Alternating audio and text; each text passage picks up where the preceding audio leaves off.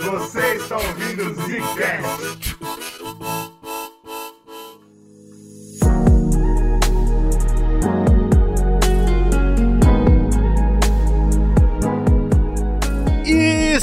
Começando mais um Zcast no bagulho e hoje é minha voz. Por que, que é minha voz? Não Porque sei, hoje. não tô entendendo nada. Eu te explico, cara. Hoje a gente tá fazendo uma gravação ao vivo, é isso mesmo? Assim como foi nosso primeiro episódio de Crimes Reais, esse segundo também tá sendo gravado ao vivo na Twitch. E como, Maravilha! como é natural de transmissões ao vivo, erros acontecem. O Brunão tá atrasado, mas ele vai chegar. E quando ele chegar, ele entra aí. E tá tudo bem. Como mas... dizem, né? Quem sabe faz ao vivo. E quem não sabe, fica percebendo aí ao vivo que não sabe. pois bem. crimes reais. Então a gente vai falar novamente, né? Episódio 2 aí da nossa série de crimes reais, né? Porque na verdade a gente já falou de casos bizarros, Já. de assassinatos estranhos e coisas para. Ixi, é, é assunto padrão. Exato, a gente já tá acostumado a falar esses casos. E a gente resolveu focar em crimes reais que são o quê? Aqueles crimes que tem muita documentação, que a gente pode pesquisar, ver diferentes versões, esse tipo de coisa. Tem bastante por aí, né, cara? É triste a gente não tá com o Brunão aqui pra abrir a live com a gente, porque o Brunão é o cara que ama esse assunto, a gente já comentou na última, inclusive. Ele que deu a ideia da gente começar a falar sobre isso. E eu e o Slow entramos na- na- no bonde, né? Agora a gente tá Na onda. gostando também, vamos falar. É, não, e tá na maior vibes, né, mano? Essa porra aí, É. infelizmente, tá, tá bombando. O que, que mais te agride nesses casos, estudando esses casos? É, tipo, o que aconteceu, que é horroroso, ou, tipo, as conclusões, que são muito bostas, mano? Tipo, a polícia nunca pega, ou o cara sai de boa e faz de novo. São umas merdas Cara, assim. nossa, meu Deus. é, gu- guarda essa pergunta do jeito que você fez pra quando eu falar o, o meu crime, mas é, eu acho o que me agride, inclusive eu comentei isso no caso do Bob da- do outro episódio, Ah. não é o crime, não é o, onde, o quão baixo o ser humano consegue chegar, mas é o descaso. Assim como no caso do Bob, eu deixei claro, né? Pô, o cara matou a esposa e a polícia não se importou com isso por ano. A- As amigas da esposa tiveram que fazer uma pesquisa pra descobrir o bagulho, porque a polícia falou: ah, Deus, marido cara. e mulher, a gente não bota colher e tal. Isso é uma coisa que me impressiona e que mais me enoja. A sociedade como um todo tá tão anestesiada para as coisas terríveis que acontecem que, que ninguém, ninguém reage. Você vai ver, mano, eu vou falar, o que eu vou falar hoje é, é é chocante como a sociedade ficou tipo, ah, que fita, hein? É chocante, cara. Caraca, né, velho? É isso Muito que me. complicado. Então, pra responder sua pergunta, é isso que me, é isso que me maltrata mais, cara. Como a sociedade não, não parece chocar. Então, o caso que eu trouxe aqui é o caso Mayhem. A Mayhem é o nome da banda, né? Então, vocês já devem imaginar que vai vir merda aí. Porque tem uma, não é um cara que fez merda, não. É uma banda inteira, uma cena inteira, né? de, de música, de cultura de jovem, que é aquela raça baixa que é jovem. O que acontece? Vamos, vamos dar um contexto aqui. Inclusive, é, eu recomendo bastante pra quem se interessou nessa história aqui que eu vou contar. Tem um filme de 2019 chamado Lords of Chaos. É justamente que esse filme é bem bom, né? é da hora esse filme, é bem legal. Ele é a história desse, desse caso. Só que o que eu acho que ele falha um pouco, não é nem uma falha, mas é porque não tem como o filme abordar, é o contexto da parada, entendeu? Tipo, o filme começa já com o bonde andando dessa galera que faz a merda. E, e eu acho que vale aqui a gente dar o contexto que eu encontrei alguns documentários, tem livros sobre o caso e tal, né? Que a primeira coisa que a gente tem que falar é sobre da onde vem o contexto da cena, do, da, do contexto cultural dessa galera. Que é do black metal, né? Aquela, aquele gênero do metal que o Brunão adora. É um dos que ele mais gosta, black metal. Tem muito Né, Bruno? preconceito, cara cara. Você vai ficar com mais depois desse caso. Mas deixa eu te falar meu preconceito, porque eu quero ver se ele né, se confirma. Meu preconceito é porque, cara, eu acho muito paia, eu acho que essa é a palavra. Muito paia você colocar, porra, se veste trevoso, vou falar. Não, mas é artístico, cara, é artístico. Não, eu acho show de bola, deixa o cara fazer e tal. Então. Mas eu acho paia, entendeu? Não, pô. É igual, sei lá, cara, você vê, pô, quando você vai, eu vou num show, por exemplo, eu vou dos Slipknot, por exemplo. Pô, Certo. aquilo ali eu sinto que é verdade, entendeu? Oxi. Aham. É uns caras doidos, doentes mesmo, fazendo um monte de merda, esses caras todo doidão. Nossa, eu não vejo diferença nenhuma. Cara, eu vejo muito, cara. O cara do black metal eu sinto, eu sinto aqueles espíritos Ô, louco, poser. todos black metal, qualquer black Ah, eu metal. tô generalizando, né? Obviamente eu não conheço porque eu acho uma merda musicalmente, então eu não gosto.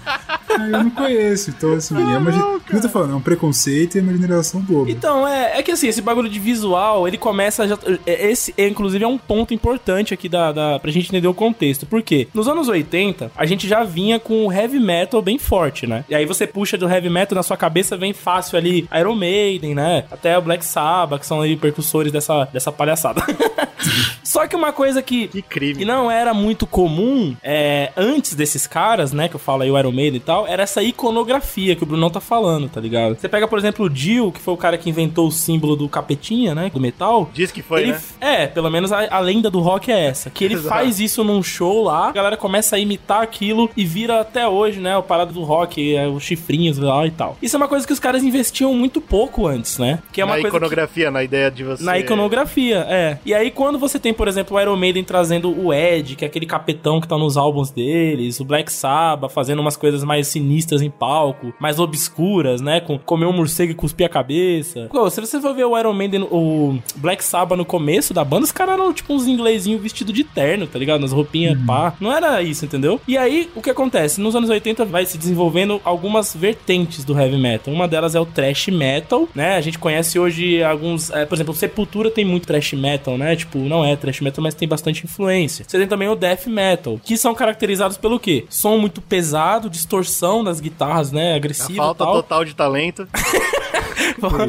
e aqueles Isso vocais daí é, é culturais, new né? metal, cara. Isso aí Ah, new é verdade, Isso aí, New metal, é, tá é, certo. isso aí é o ápice de tudo isso que é o New Metal. Exato. O talento pra foi mim, embora. é, parou o rock e acabou ali, né? É, Depois é, dali mas- não tem pra onde ir mais. Esse thrash metal tava bombando ali no começo dos anos 80. Em 82, a banda Venom, eles lançam um álbum chamado Black Metal. Só que, tipo, era o som de sempre deles. Eles não estavam tentando inovar com porra nenhuma. Era só só que esse deles. álbum tinha uma, uma coisa diferente. Ele tinha uma iconografia na arte. Ele tinha letras com temas anticristãos, né? Falava mal de igreja, mal de religião. Eles tinham algum um quê mais obscuro naquele, naquele trabalho. E isso gerou numa galera mais nova ali, que tava curtindo a parada, um ar de tipo, porra, eu curti essa vibe, entendeu? Eu curti esse negócio. Eu me sinto rebelde, É. eu me sinto anti-estabelecimento, anti-religião, eu me sinto desse jeito. Exato. E aí acabou conquistando a galera. Outra coisa também que o Venom é, meio que tem a culpa nessa história é que os caras eles criaram essa ideia de tipo, não vou usar meu nome, tá ligado? Eu vou usar um nome artístico na banda. Então você tem membros da- do Venom que tem o nome de Cronos, La Rage, Abaddon,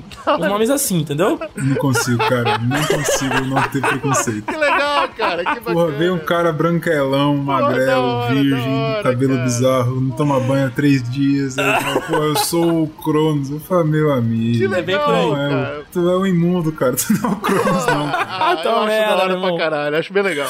Não, Pois bem. E aí surge na Suécia, e aí onde que essa porra pega forte? Na Escandinávia, né? A gente pode até discutir aqui um pouco mais pra frente por quê. A, a falta de ter que fazer aqueles... Exato. Exato. Mo- Morar num país que o IDH é muito bom gera essas coisas, né? É um foda perigo, isso. né, cara? É um perigo. É um perigo da porra. E aí surge uma banda chamada Battery. Surge, na verdade, com a proposta de Viking Metal. Qual que seria a ideia? Oh. A gente Aí, expulsa... agora eu me sinto igual o Brunão. 100%. o cara veio com o Vic, aí acabou, aí acabou. O Viking Metal era uma ideia de você elevar a cultura nórdica, né? E expulsar a invasão cultural e religiosa dos outros países que estavam na região. Então eles falavam, porra, a gente, a gente cultuava Odin e não esse deus de Roma, tá ligado? Uma parada assim. Então eles tá tinham legal. essas letras, essas letras que falavam desse, desse rolê. Só que dentro dessa pegada, é, surgiu o Black Metal, né? Então o Viking Metal, na verdade, é só uma pontinha ali de uma, uma vertente que já tava, que já tava seguindo, né? Uma onda única ali, mais ou menos, na. Não, não só na Escandinávia, mas na Europa e tal. E essas bandas de Black Metal, elas ficaram muito conhecidas visualmente por aquele bagulho chamado Corpse Paint. Tava até passando vergonha no, numa live agora no Instagram, Eu usando essa foto, merda. Achei show de bola. O que, que é Corpse Cara Paint? livro, O que, que aconteceu com a gente, né, como humanidade no geral? Não, eu não digo pela Corpse Paint naquela época, mas pra hoje o Lilo tá usando um filtro de Corpse Paint. No É o, Instagram, é o- é o fim da picada, né, cara? Aí, é- pagando de blogueirinho ainda. tudo Não, que o, o New Metal foi pro rock é o que a gente tá sendo pra humanidade agora. Ah, então tá certo. Então a gente tá, a gente tá no caminho. Bom, o Corpse Paint é aquele bagulho que os caras pintam a cara de branca. E aí eles tinham, claro, toda aquela parada da iconografia muito forte, das letras e toda essa parada. É, duas bandas muito famosas que influenciaram o movimento a usar esse visual Corpse Paint. Uma delas é uma banda da Dinamarca, chamada King Diamond. E pasmem, a outra banda é uma banda brasileira chamada Sarcófago. Ela surgiu em Belo Horizonte, é, ali nos anos 80. Se não me engano, ela foi criada em 85. E eles foram ali, tipo, percursores de uma cena de metal da, ali da região metropolitana de Belo Horizonte, das quais surgiram algumas bandas, como Holocausto, Sex Thrasher, uma delas Sepultura, né? A, a Sepultura ela vem da cena de BH também, né? Então a banda Sarcófago, ela tava meio que exportando no, na- no próprio Brasil, ali na região, aqui no Brasil, é, essa cena, pá, e ela é referenciada em vários momentos lá fora, inclusive nesse caso que a gente vai falar. E uma coisa interessante é que a, a Sarcófago, ela tinha todos os elementos necessários do black metal. Um deles, inclusive, os apelidos, que o Bruno vai adorar. Ei. Se liga, os integrantes da... Tupiniquim, vai ser um Tupiniquim. Não, Se ah, antes fosse. E aí seria bom, mas não é não. o, o sarcófago contou com integrantes de nome Wagner Antichrist, É, Esse eu gostei, esse eu gostei. Esse eu adorei, esse eu adorei. Mano, a gente da teve o, o Gerald Incubus, a gente teve o Juninho Pussyfucker, É, eu não tenho nem o que dizer, caras aí. Os caras são. É, temos o, o Le- Armando Leproso. não dá, mano. Eu não queria rir, não, mas é foda. Da hora que tem um chamado Eugênio Deadzone. Olha aí, Puta gente. Eugênio merda. Deadzone. Esse cara era bravo. Caralho, Com certeza. Conhecendo. eu conheço o cara, eu sei né, que é cara? bravo. Ô, o Juninho Pussyfucker, né? Te fuder, né, cara? É Literalmente. Puta que pariu.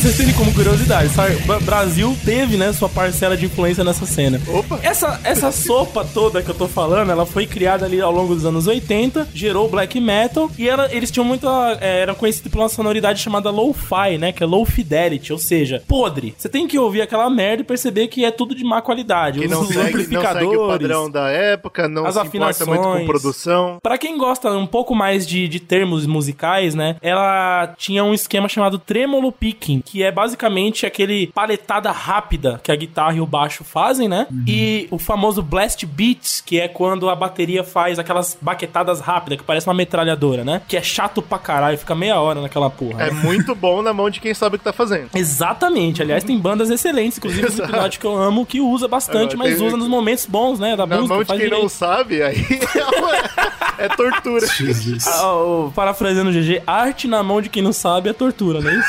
Exatamente. Quero Pois ser é. artista pra torturar as pessoas. O que que virou uma característica forte desse movimento? Ô, Rapaziada, As desculpa letras- atrapalhar, mas daqui pra frente não me chama de GG, não. Como Ah. que é o nome? Eu, eu, Eugênio Dead Zone. Deadzone. Eu quero ser o Eugênio Dead Zone daqui pra frente, velho. Desculpa aí. Ah, eu quero ser o Juninho Pussyfucker, mas aí também a gente não pode ter tudo, né, cara? É, bom, que incrível, né, cara? Aí essas letras, elas fomentavam muito o quê? Incentivo a, por exemplo, comportamentos é, agressivos de vilipêndio religioso. Eles é, falavam Pussy de... funk. Pussy-fucker. Eles falavam de temática anticristã, satanista. E uma filosofia que, que é, eu nem sabia que tinha esse nome, que é misântropa. Não sei, sabe que porra é essa? Parece terrível. Mis- misantropia é quando você denigre o ser humano. É quando a, a pessoa acha que a, a raça humana não presta, que nada é uma, que a sociedade é uma bosta. Ah, tá Né? faz sentido. É, tá. É, é um termo que vem lá da Grécia, então não é, não é os- esses caras que inventaram. Eles Ah, usavam dessa não. ideia. é, porque quando eu falo assim, parece que. Porque eu, o Pode que eu vou ficar tranquilo, Slow. Não, Não, o Juninho. Pussyfucker fez um paper falando sobre, porra. Vamos estudar a sociologia da minha música fantástica. Não, cara, pode ficar tranquilo, ninguém entendeu É, isso. relaxa. Pode continuar. Muito obrigado. Porque as letras de misantro- misantropia deles falavam sobre, por exemplo, automutilações, ou assassinatos, ou tendências suicidas. Esse tipo de coisa era motivado na letra dentro do- da filosofia misant É, a gente misântropa, acabou né? de chegar em outro ponto do, do Black Das letras. Que eu tenho um nojo, cara. eu tenho um asco gigante, cara. Pô, viu um maluco que não, não sabe de nada da realidade. O cara não tem nenhuma noção do que, que é isso. Falando sobre, fala, o Juninho Pussyfucker falando, porra. Fulano matador, ele é incrível porque ele matou, ele estuprou as mulheres. É. Você fala assim, ô irmão, vai pra tua casa, tá ligado? O que, que você Para, tá fazendo? cara, o que, que você tá falando? Isso me incomoda. É legal falar isso. A gente não começou ainda os crimes, mas é um disclaimer que a gente não. que a gente fez no primeiro episódio e não fez nesse ainda. Isso- a gente não tá falando de crimes reais pra bater palma pra assassino, a gente não tá comemorando a perda da vida, ou no caso do que eu vou falar, ou seja lá o que aconteceu no meu caso. A gente tá aqui contando de quão baixo o ser humano consegue chegar, analisando isso e dando risada da tristeza. Certeza, a gente não tá de forma nenhuma falando que esses caras são heróis ou que a gente Exato. deve seguir o que esses caras fizeram. Nunca, em É situação uma nenhuma. merda. É, é, Já a gente ri do absurdo, da né, cara? Não, o o Gênio gênio Dead da Zone era o herói. O Gênio Dead Zone era o herói. Ele falava o contrário. Lá. Bom, esse é o contexto que o filme não apresenta que eu queria trazer pra vocês, tá ligado? Então a cena que tava rolando na Noruega, na época que aconteceu essa merda, nos anos super 90, era forte em cima dessas temáticas, tá ligado? Então eram o quê? Jovens no país, na região de melhor IDH do mundo, ou seja, tava tudo bem, né? E essa vertente musical que tava elevando a cultura da região deles, né? Da, da- da cultura nórdica, que tava sendo transgressora, né? Que anti-establishment, como o GG falou, capturou essa galera. Rebelde sem E aí? causa, esse é o nome. É, aí, adolescente que chama. também. falta de louça. É, falta de louça para ariar, exato. Nossa história vai começar nos anos 90, tá? Porque aí veio um cara chamado Oystein Arsef. Acho que é assim que fala o nome dele. Ele era um cara de família classe média, ou seja, classe média na Noruega é- vive bem pra caralho, né? Não? Porra, queria eu. Era um molequinho aí, roqueirinho, tinha uma cracatua pra ficar dando comida, aquela porra. E aí a parada é que ele resolve fundar uma banda de black metal pra poder entrar no cenário, pra ser famoso. E o sonho dele era ser um grande rockstar. Ele vai e fun- funda a banda Mayhem, ó, a banda Olha que a gente aí. tá falando aí. aqui. Esse aí é o pai da merda, esse aí. E quando ele funda, o que, que ele tem que fazer, Brunão? Botar o apelido. Então o nome dele vira Destructor, Nossa senhora. né? Nossa, Uma máquina. O cara é uma máquina. Não vou, não vou comentar mais, senão vai ficar repetitivo. Vai só vai, só. Não, E aí ele tocava guitarra, ele chama pra banda dele o baixista Necro Butcher e o baterista Manheim. E eles formam a Mayhem. Eu tenho uma questão importante aqui. A gente tá desrespeitando completamente esses apelidos ou tem um jeito do cara merecer esses apelidos? Cara, não sei. Pô, uma criança eles- de 12 anos, sei lá, É. quantos anos tem essa criança, ele inventou dele mesmo. Então você não É, nada, apelido. Não, hoje, hoje é, é o nick dele, é o vulgo. Mas, mas e, se aparece, e se aparece o Necro Butcher, o maluco que, velho, participou de guerra, já foi açougueiro, tá ligado? Aí, aí dá pra aceitar. Mas ele não vai estar fazendo isso, né, cara? Não, não, não, era um monte de adolescente mesmo, era tudo molequinho. Pô, é mesmo. difícil, né? É difícil. Tá bom, Eles tá fundam essa. Ele, fun, ele funda essa banda em 84, quando o black metal tava no auge, mas só em 86 que a coisa começa a tomar alguma forma e tal, tá ligado? É, eles ensaiavam, faziam shows pequenos ali na região de Oslo, mas alguma coisa chamava atenção na apresentação deles, tá ligado? Porque o Destructor, até então Destructor, Ele não Se para, fosse né? Pussy Destructor Juninho, por exemplo. Aí já o é Juninho no final do nada. Juninho, do nada.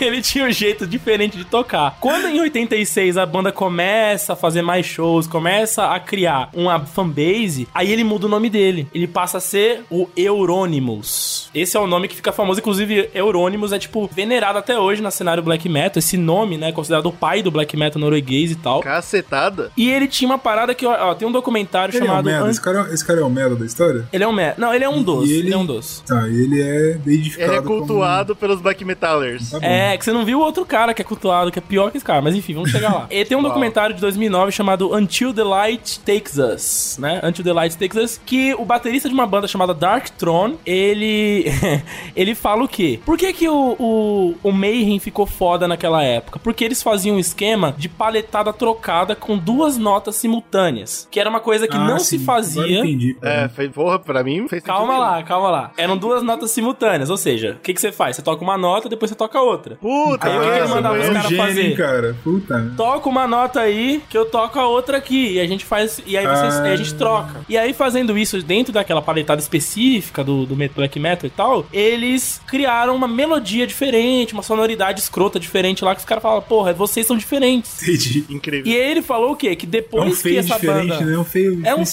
feio, é um feio mais, mais diferente, mais feio, não sei. E depois que eles começaram a fazer esse tipo de show e pá, que a galera começou a fazer também, tá ligado? Começaram a compor músicas nessa pegada. E em 86, esses quatro caras aí da Mayhem, eles conseguem fazer um certo sucesso na região. É uma banda alemã chamada Assassin, que vai tocar na região. Era uma banda de thrash metal, não era black. Eles convidam o Neo Euronymous, que era o líder dessa porra, pra fazer um single com eles, tá ligado? Então pra você ver como ele já tava começando a criar uma certa fama ali na região dele. Só que em 88, é, o que acontece? Ele fala, tá na hora de eu começar a ganhar dinheiro, de eu ficar rico, de eu virar um ídolo, né? Ele não queria ficar mais ali nas- nos barzinhos, na região, sendo convidado, essas coisas. Ele queria entrar no showbiz. Então ele resolve, ele percebe que ele precisa de um frontman melhor do que ele, porque ele era o vocalista, né? Então ele fala, pô, eu preciso focar nessas melodias, nessas composições de guitarra que eu faço, que a galera pira, e eu preciso de um vocalista, um frontman, mano, um, cara que vai impactar nos palcos, tá ligado? E ninguém, é, Aí eu já fico com calma. medo já, cara. Já tô com medo já. Não Se gostei, não. prepara, se prepara que lá vem o grande, o Cara, Cara, campeão. juntou um bando, um bando de maluco doido. Você, pô, eu preciso de um cara mais doido Mais que doido eu. que eu, porque eu tô pouco, tá pouco.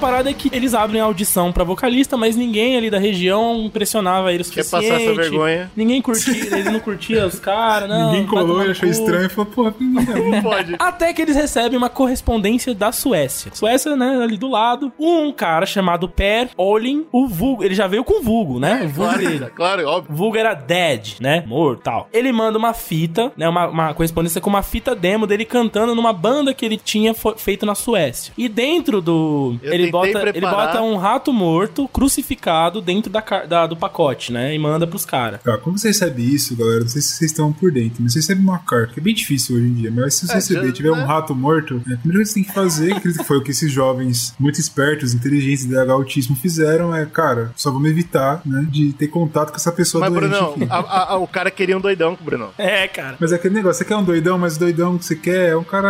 É um, entendeu? um showman. Você não tá querendo um doidão de verdade. entendeu? É. Porra. Essa é a diferença, Diferente, né? cara. É. Pois bem, cara, pois bem. Esse cara, ele, ele, ele impressionou eles ali na hora, tape dele, e falou, mano, chama o cara pra vir aqui pra Noruega fazer essa audição e ver se ele se rola. Quem era esse Dead, mano? Vou contar um pouquinho da história dele porque é importante. Ele, quando tinha 10 anos de idade, ele sofreu um acidente misterioso que deixa ele com uma hemorragia interna devido a um rompimento do baço. E ele é clinicamente dado como morto. Uau, por isso, Dead. Tá legal. Por isso, Dead. Só que aí Pelo menos depois. você tem contexto, né? É, tá É. bom. ok. Qual que foi o contexto do, do Juninho, então? Né, No momento ali da, da- da- da- do atendimento, tá registrado no hospital que foi um acidente no gelo. Só que Faz sentido, depois. tem bastante. É, depois, em troca de ideias ali com os caras da banda e tal, na, na vida social dele, ele fala que foi o padrasto dele que espancou ele. Nossa, até, até matar. É, a família dele hoje em dia, né, os familiares que ainda estão por aí, eles insistem na, numa história de violência sofrida na escola, o que eu acho muito estranho, né? Você apanhar de bullying na escola até romper Até o baço. matar é, é raro. É bem, É- bem é. especialmente em lugar É. assim. Sei não, cara. Se você for nos Estados Unidos, você vê que tem uma escola que mata a galera legal Que- mesmo. por que, que essa história é importante? Porque isso é, ferrou com a cabeça dele, né? Ele era um cara bastante introspectivo, ele tinha uma depressão muito profunda, ele tinha várias crises e ele tinha uma fascinação pela ideia da morte. Ele acreditava que a vida era um sonho, né? Que ele ia acordar de- desse sonho uma hora ou outra. Então, ele, Ah, então tudo que tava entendi. acontecendo aqui não era real. A vida que valia era a próxima, só que... Era, é, tipo, não é essa vida, isso aqui é só um sonho bizarro e tal. Então ele era um cara tido como Tem mórbido. uma galera bem grande nisso aí. Tem, é, É. verdade. Inclusive, olha só que doido. Ele era, ele era bem mórbido, depressivo, ficava trancado no quarto. Vira e mexe, ele se cortava. Ele tinha uma mania muito feia de enforcar gatinhos. Ah, mas então ele aí, gostava de catar né, gato porra. por aí e enforcar os era, bichinhos. né? Se você Já era. parar aí, ele já é um criminoso pra mim, já acabou. Já, Não, já é um criminoso. É, ponto. acabou. Não tem mais o que falar. Pois é, ele fazia essa porra e ele dizia que ele era de outra realidade. Tanto é que hoje Ah, tem uns com caras. certeza, isso aí, com certeza. Tem uns caras que falam que ele poderia sofrer de uma síndrome chamada Cotard. É, eu não fazia nem ideia que síndrome era essa, eu fui pesquisar, é uma doença rara, uma doença mental rara, né? Que afeta pessoas de forma que elas creem num delírio de que já estão mortas ou de que elas não existem de verdade. Ah, ele voltou da morte, só que ele não voltou da morte. É, é, eu não sei, cara. É, quem quiser pesquisar síndrome de Cotard, tanto é que eu fui dar uma olhada, a origem dessa síndrome é bizarra, porque em 1880, o neurologista, o Jules Cotard, ele registrou um caso que ele, que ele descreveu como Mademoiselle X, né? Pra não, pra não dizer quem era a pessoa. O caso dela era tão agressivo que, ele, que a- essa Mademoiselle X, ela não comia, ela achava que não precisava comer e que a partes do corpo dela não existiam ou estavam mortos, putrefatos.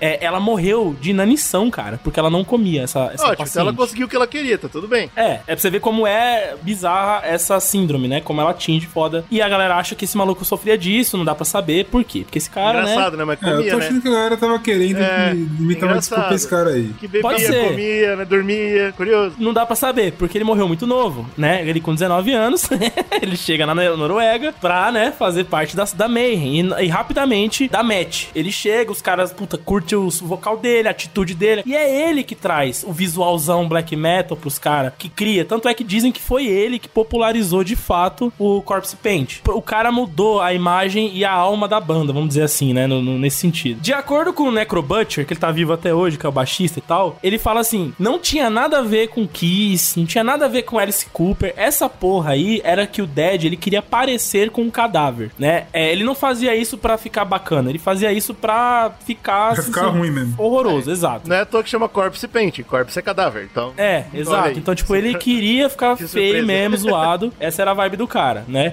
E aí, Cara, durante. eu vou falar uma real aqui. Eu acho que ele só viu o Kiss, essas porra, e falou, pô, o bagulho é feio demais, velho. Quero ficar feio com esses caras. É. Ele pode ter criado uma, sei lá, uma explicação lógica da cabeça dele, mas que é influenciado uma coisa de outra, eu acho muito difícil Eu de não você sei, eu, eu, provavelmente, eu não né, consigo cara? empatizar com o cara que mata gatinho, velho. Então, pra mim, Não não. É difícil, né? É que assim, o, esse Necrobot, ele tá dizendo o seguinte: esse cara, ele, ele não era igual o Euronymous que queria aparecer da hora e fazer sucesso. Ele só era um porra, entendeu? É, ele ele é isso. era um- Ah, isso aí é verdade. Ele não tinha esse por trás Isso aí que o Euronymous tinha. Que essa é a grande diferença, aliás. E aí, durante uma turnê, por exemplo, do Mayhem, ele encontrou um corvo morto, pegou o corvo, jogou dentro de um saco e antes dos shows, ele tragava, né, o cheiro de putrefação do corvo pra entrar na vibe de morte. Ah, É. legal. Tá bom, tá legal. É, e aí vai, e aí vai, né? Esse é o um- crime, né? Esse é o crime. Pois é, Um eles deles, ficaram né? Dois anos. eles ficaram dois anos na estrada. E aí, nos anos 90, no ano no- no- de 1990, né? Que eles estavam já fazendo um show na Suécia, já dando uma. Já, eles foram pra Alemanha, já estavam rodando ali a região. Eles fizeram um show na Noruega mesmo, que ficou famoso pelo fato de que o, o Dead ele se cortou muito foda, começou a jorrar sangue dos pulsos dele pra galera que tava assistindo. Ele jogou uma cabeça de porco que ele tinha comprado no açougue na galera, virou um inferno do caralho. E termina esse show com ele indo pro hospital, porque ele ia morrer mesmo sem sangue, tá ligado? Eu tava jorrando. Aí. Aí, mano, os caras têm a ideia, a ideia genial, a ideia genial de arranjar uma cabana no meio da floresta e morar os quatro lá, pra poder produzir, ensaiar e, e- enfim, né? Não, essa Quatro- ideia é a menos absurda até agora. Não sei se É, você tá mas- entendendo. mas, bicho, É, mas, pô, tranquilo. você tá Você com vai o Dead morar. na sua vida aí. Você tá, é, você tá com o Dead, eu não vou, não. Meu irmão, você vai morar com o Dead no meio da floresta, respeito, longe de tudo. respeito. Eu falei pra você, na carta já tava pra mim encerrado. Não, não tinha isso. É que os caras, né, os caras tão indo, né? Eles são Nesse ponto, insistentes. o Brunão não tava nem na banda até agora. É, eu tava, pô, tava tranquilo.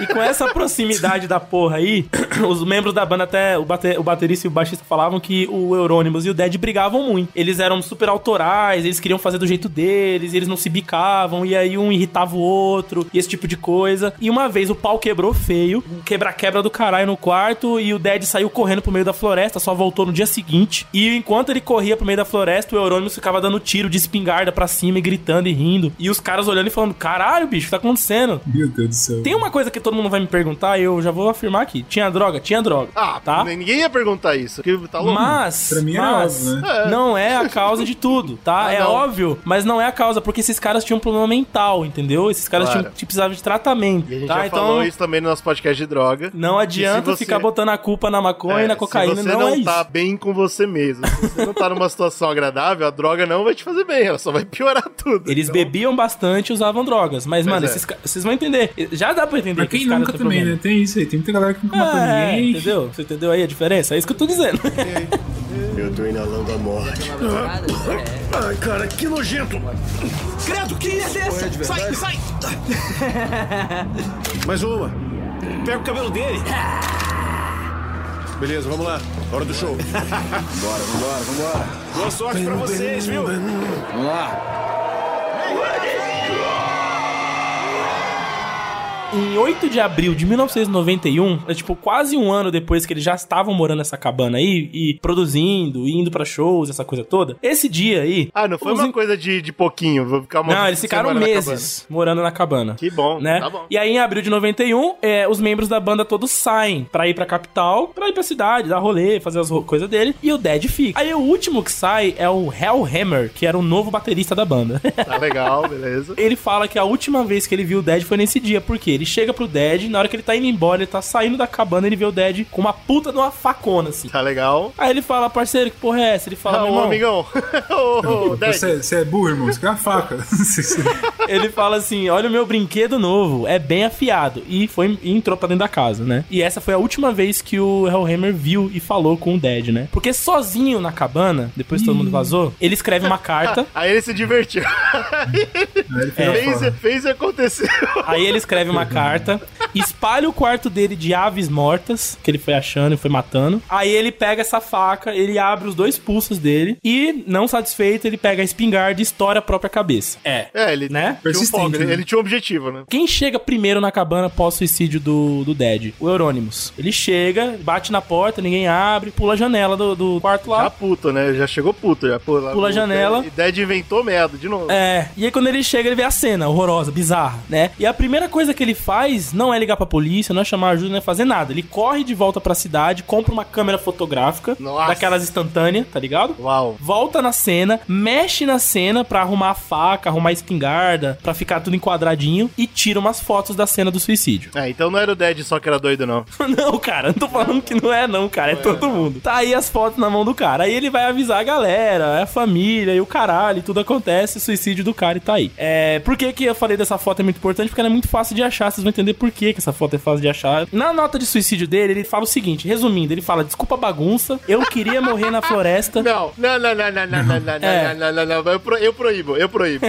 Eu o cara não espalha pássaros mortos no quarto pra falar desculpa a bagunça. Isso eu proíbo, eu proíbo o cara desse. Tudo cheio de sangue, né? Ele fala: desculpa o sangue, desculpa a bagunça, desculpa qualquer coisa. Eu queria morrer na floresta pra que ninguém achasse o meu corpo, já que eu não pertenço a esse mundo, já que isso tudo é um sonho, né? Ó, tudo bem. show. E aí depois ele fala algumas coisas do tipo, as minhas obras escritas, minhas composições, pode pegar, quem quiser pegar e usar, tá livre, né? Inclusive eles fazem isso. E ele fala no final, eu estou pensando nisso desde que eu tinha 5 anos de idade. Foi, foi com 5 anos de idade que ele sofreu o acidente? É, com 10. Então tem algo errado nessa matemática. É, tem uma coisa estranha. Ele morre aos O primeiro que 22, assistente tá? aí tá todo, todo confuso. É, então, mas tudo bem. Ele morre aos 22, o Dead. O Dead eu fica dead aqui, eu acho aos que eu já 22. entendi o que se fizer com essa foto aí. hein? Não, não, difícil, não, não, não, não, não, não, Brunão. Não pesquisa não, Brunão. É, Brunão, Já cuidado foi, aí. já, já foi. Bom, o que que acontece no pós-suicídio do Dead? O Necrobutcher diz que o Euronymous, ele, ele pirou. Ele enxergava o suicídio do Dead como o, a- o bagulho que ia alavancar a carreira deles de vez, tá ligado? Porque era uma banda que tava fazendo sucesso, era um cara icônico nos palcos na região, todo mundo falava dele e tal, e o cara se matou. E ele tinha um material na mão do suicídio, né, cara? Então ele queria usar tudo isso pra gerar uma mística, pra gerar uma imagem na banda, pra que eles conseguissem alavancar mais ainda, tá ligado? Meu, baseado na carreira da banda até agora, infelizmente eu sou obrigado a concordar. Ai, ai. É, é chato pra caralho, mas é, uma verdade. É É uma verdade. merda. Pois é. E aí, é. Porra, que- fez, fez muito bem pras vendas da, da distribuidora do Nirvana o que o Kurt fez. rola uma lenda urbana ali do rock, que inclusive o próprio Euronymous fez questão de alimentar, de que durante esse momento das fotos ele tinha provado do cérebro do Dead e que ele pegou um pedaço do crânio do Dead e tava usando como pingente. Então, é, ele inclusive dá um um- uns pingentes com ossinhos pros membros da banda. E quando o Necrobutcher descobre dessa lenda, pergunta pra ele que porra é essa? Ele fala que é o crânio do cara, o Necrobutcher pira, fala: você tá louco, você é um doente do caralho. mas demorou, demorou, hein, Uau, cara. Necrobutcher, porra, Putz, é um gênio, hein, cara. O cara fez um mais um e achou, é um puta que- E ele sai da banda nesse momento, tá ligado? Apesar deles terem deixado várias coisas gravadas por lançar, ele quita, tá ligado? Fala, foda-se, não tô mais perto, não participo dos seus rolês. Por isso que o cara tá vivo até hoje, né? Futuramente, a Não, própria banda negou, falar, tipo, esse bagulho do cérebro é mentira. E mais pra frente, o Euronymous mesmo confessou que esses ossinhos não eram do crânio do cara. O ossinho X que ele arranjou pra De fingir. galinha. De galinha, exatamente. No filme acho que ele até fala isso. Porque ele era um cara que pensava nessa porra da imagem. Aí, cara, a banda começou a entrar na modinha, né? Começou a fazer modinha nessa essência e tal. Mas você não vai falar o que eles fizeram com a foto, não? Vou falar já já. Ah. Vai chegar lá. A foto tá Mas guardada. Precisa, não deu? Não puxou o ponto? Não, não, não, não. Eles Sim, continuam morrer, alimentando fãs e a, e a cena cresce mais ainda, né? Inclusive, ele, ele, ele tinha um bagulho que ele chamava de Inner Circle, né? Que era o círculo íntimo ali, vamos dizer assim. Que era como se fosse a galerinha que... Sempre todo movimento tem isso, né? Tem aquela galera que molda, que é percussora, que gera ideologia. Esse era o Inner Circle, né? Então ele tinha a ideia de que nós somos a galera que monta a ideia do black metal norueguês, que hoje é considerada a segunda geração do black metal, né? Um dos caras que fazia parte, tava ali com o cara direto e tal, é um cara chamado Faust, obviamente esse é o vulgo dele, né? O Faust, ele é baterista do, de uma banda chamada Emperor, né? Uma banda famosa aí do black metal também. Ele fala, né, que o suicídio do Dead marcou o ponto que deu pro Euronymous toda a visão pra ele fazer sucesso. Clarificou. Tudo, tudo ficou claro. na. É. E aí ele entrou de cabeça nessa visão satânica, obscura que o Dead tinha, tá ligado? E que, só que ele não sentia exatamente aquilo, ele pegou aquilo pra fazer dinheiro, pra, pra Sim, tornar a cena. essa característica. entendi. Exatamente, uma característica da cena. E aí que a, que a bosta começa a ficar séria. Porque imagina, Agora? você tem um cara. Porra! É, agora fudeu, porque você tem um monte de adolescente que achou essa mística foda e você tem um cara que tá alimentando na cabeça deles esse tipo de comportamento, você entende isso? Você Um tem um líder. Uhum. Né? Essa que é a bosta. Isso quem é mais, quem é mais estúpido, né, mano? Isso é quem os caras estão consumindo isso, se esse cara é maluco, né? Ah, meu irmão, quem Acho tá com certeza quem consumindo, tá não consumindo. tá. É, não, mas não tá Ah. ligado de nada Não, também. não, pô. VG, é. VG, para, VG, para, para. Ah, pô. É culpado sim, você é culpado pela merda que você consome sim. É, é. Pois é, pois é. Inclusive, tem várias bandas que eu vou comentar aqui que quem é mais do rock, assim, pode ter ouvido falar. Algumas até eu conhecia na adolescência. Então vamos parar de ouvir só pra, porque a gente tá dando dinheiro pra esses caras até hoje, tá ligado? Então, tudo que eu falar de banda aqui, corta. Não ouça mais pelo fato de que você tá dando view, tá ligado? Sarcófago tá proibido? Não, sarcó... Bom, sarcófago não tava. É, não sei. Essa não sei dizer, porque, né? Não tava. Tava do é, outro o- é lado o que do tá mundo. tocando. É o que tá É. tocando agora. Então. Não, sarcófago eu acho que de boa, porque, tipo, Ainda eles não bem, bem. alimentaram Não, a gente não tretas. sabe, né? A gente não sabe de nenhum podre dos caras. Eu ainda. não vou botar minha mão no fogo pelo Juninho Pussifunk. Não, pô, o Julinho era Eu legal. também não botaria, não, velho. Eu também não botaria. Aí é, entra em um período sabático do Mayhem, onde eles não fazem mais shows porque não tem vocalista novo, não tem quem supere o Dead, que tá Dead agora, e aí não tem como Deus. participar. Tanto é que tem, chega a entrar um cara na banda, só que ele é expulso da banda, inclusive o Neu- Euronymous ameaça ele de morte, fala uma briga com o cara, ele vira meio que o dono ali do bagulho, então, tipo, não, não rola, ninguém consegue se encaixar ali naquele perfil, e ele resolve prender em outro, outro cenário ali. Ele resolve Ah, abrir uma loja de discos Uau, em 91, né? Um ano, é, ali naquele ano mesmo, que ele tava na hype, ele abre uma loja de disco com o dinheiro do pai, que fica bem claro, tá? Com o dinheiro do papai. Tá bom. Ele investe numa loja chamada Helvet, que em norueguês significa inferno. E ali, cara, esse- essa, essa Helvet, ela vira o point da, da cena, entendeu? Você tem esse doente aí, com essa loja aberta e um monte de adolescente frequentando essa porra, entendeu? E lá era o lugar onde eles discutiam a ideologia do black metal, onde eles conversavam, onde várias bandas saíram de lá, né? A Dark Throne, a Imperial e a Burzum, que é uma das grandes famosas aí, inclusive guardem esse nome porque é, o outro filho da puta tem a ver com a Burzum. São bandas que popularizaram o estilo black metal, visual corpse paint, e tudo, toda essa porra, né? E quem frequentava o bagulho dele tinha um porão na loja dele onde ele tinha uma espécie de, de estúdiozinho pra fazer um som, pra gravar umas paradas, aonde ele cria uma gravadora independente chamada Death Like Silence. Tá mesmo, o cara tava com grana, hein, pô. Ele tava indo embora. Ele tava ali no rabo, entendeu? Quem queria gravar uma parada de black metal, queria gravar no estúdio dele. É óbvio, Porque ele era o sim. Euronymous, tá ligado? E ele lá, ele considerava quem ia do Inner Circle. Então, porra, é lá que eu vou estar se eu quero ser black metaleiro, entendeu?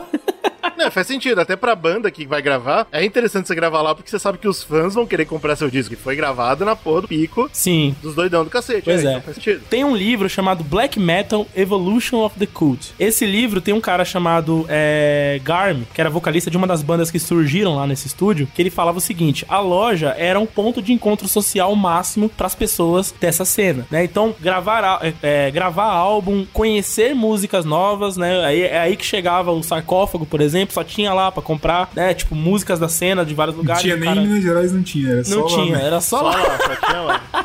E ele falava, você, é, você não pode subestimar o que era a influência desse lugar nessa época, né, cara? Pro black metal. Então, tipo, esse lugar era, era o point mesmo, né? Só pra você Eu ter a noção. o que define é o pro black metal, né, cara? Que é uma coisa muito nichada. Exato, exato. E aí você tem um cara que queria de tudo fazer parte do Inner Circle. Esse cara era um cara chamado Christian Vikernes.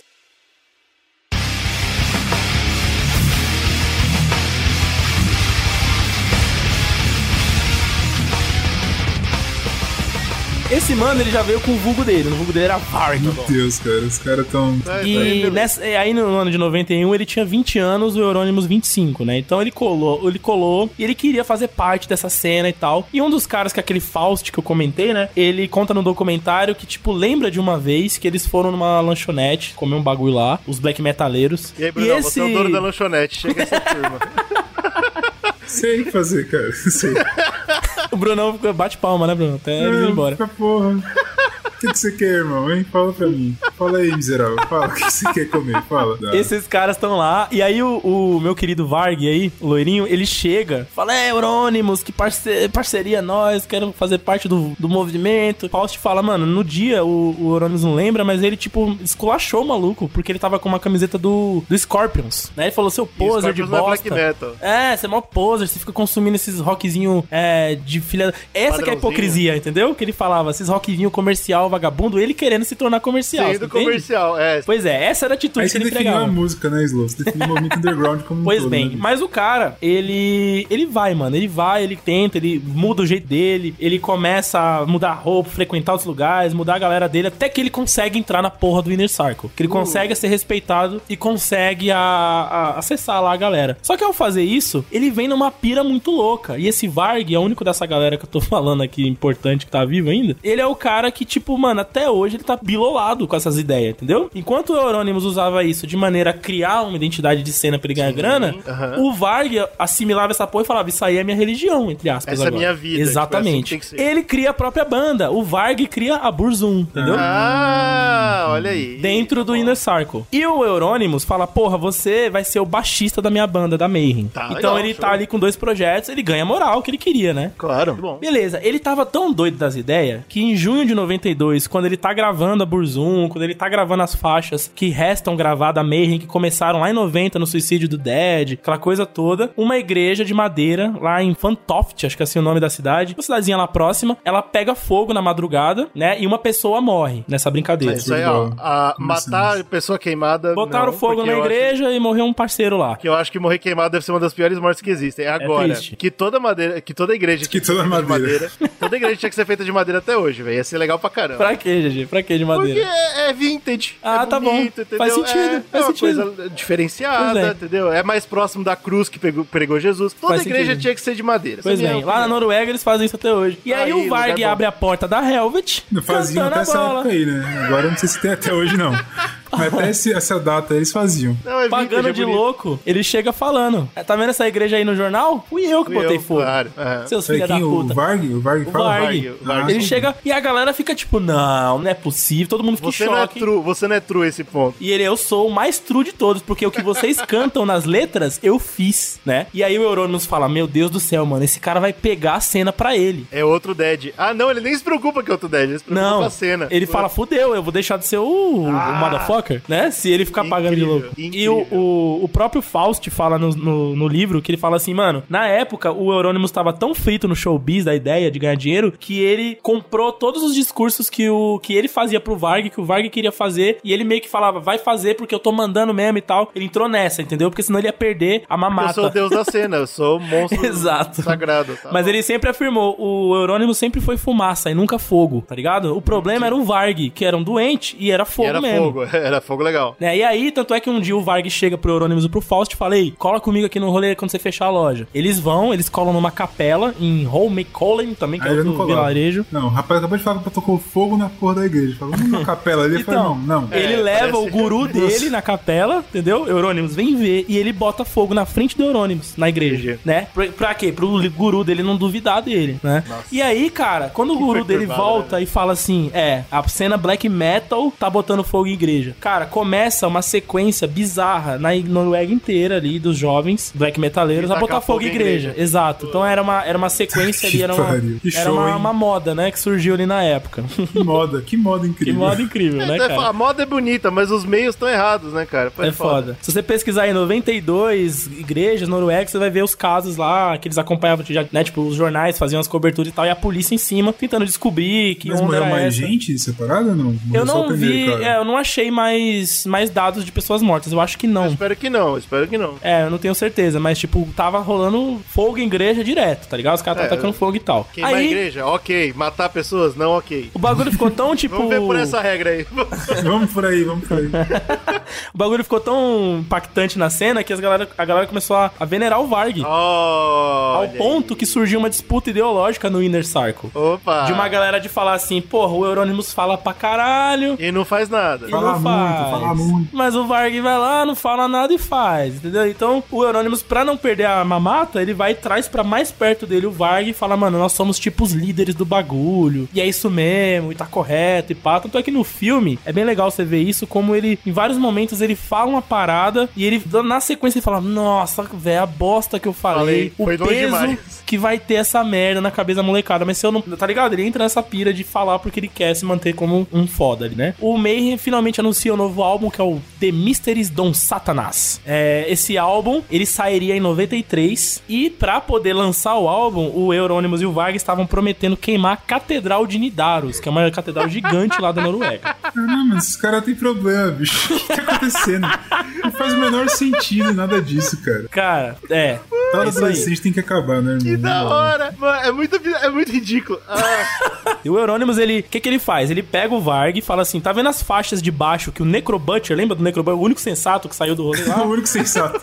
Ele falou: Ó, pega todas as faixas do? Necrobutcher é, demorou pra fazer. e regrava, tá ligado? Que a gente vai pegar o trabalho dele, jogar fora, ele não vai ganhar um puto com essa merda. Que a gente não quer ninguém sensato ganhando dinheiro.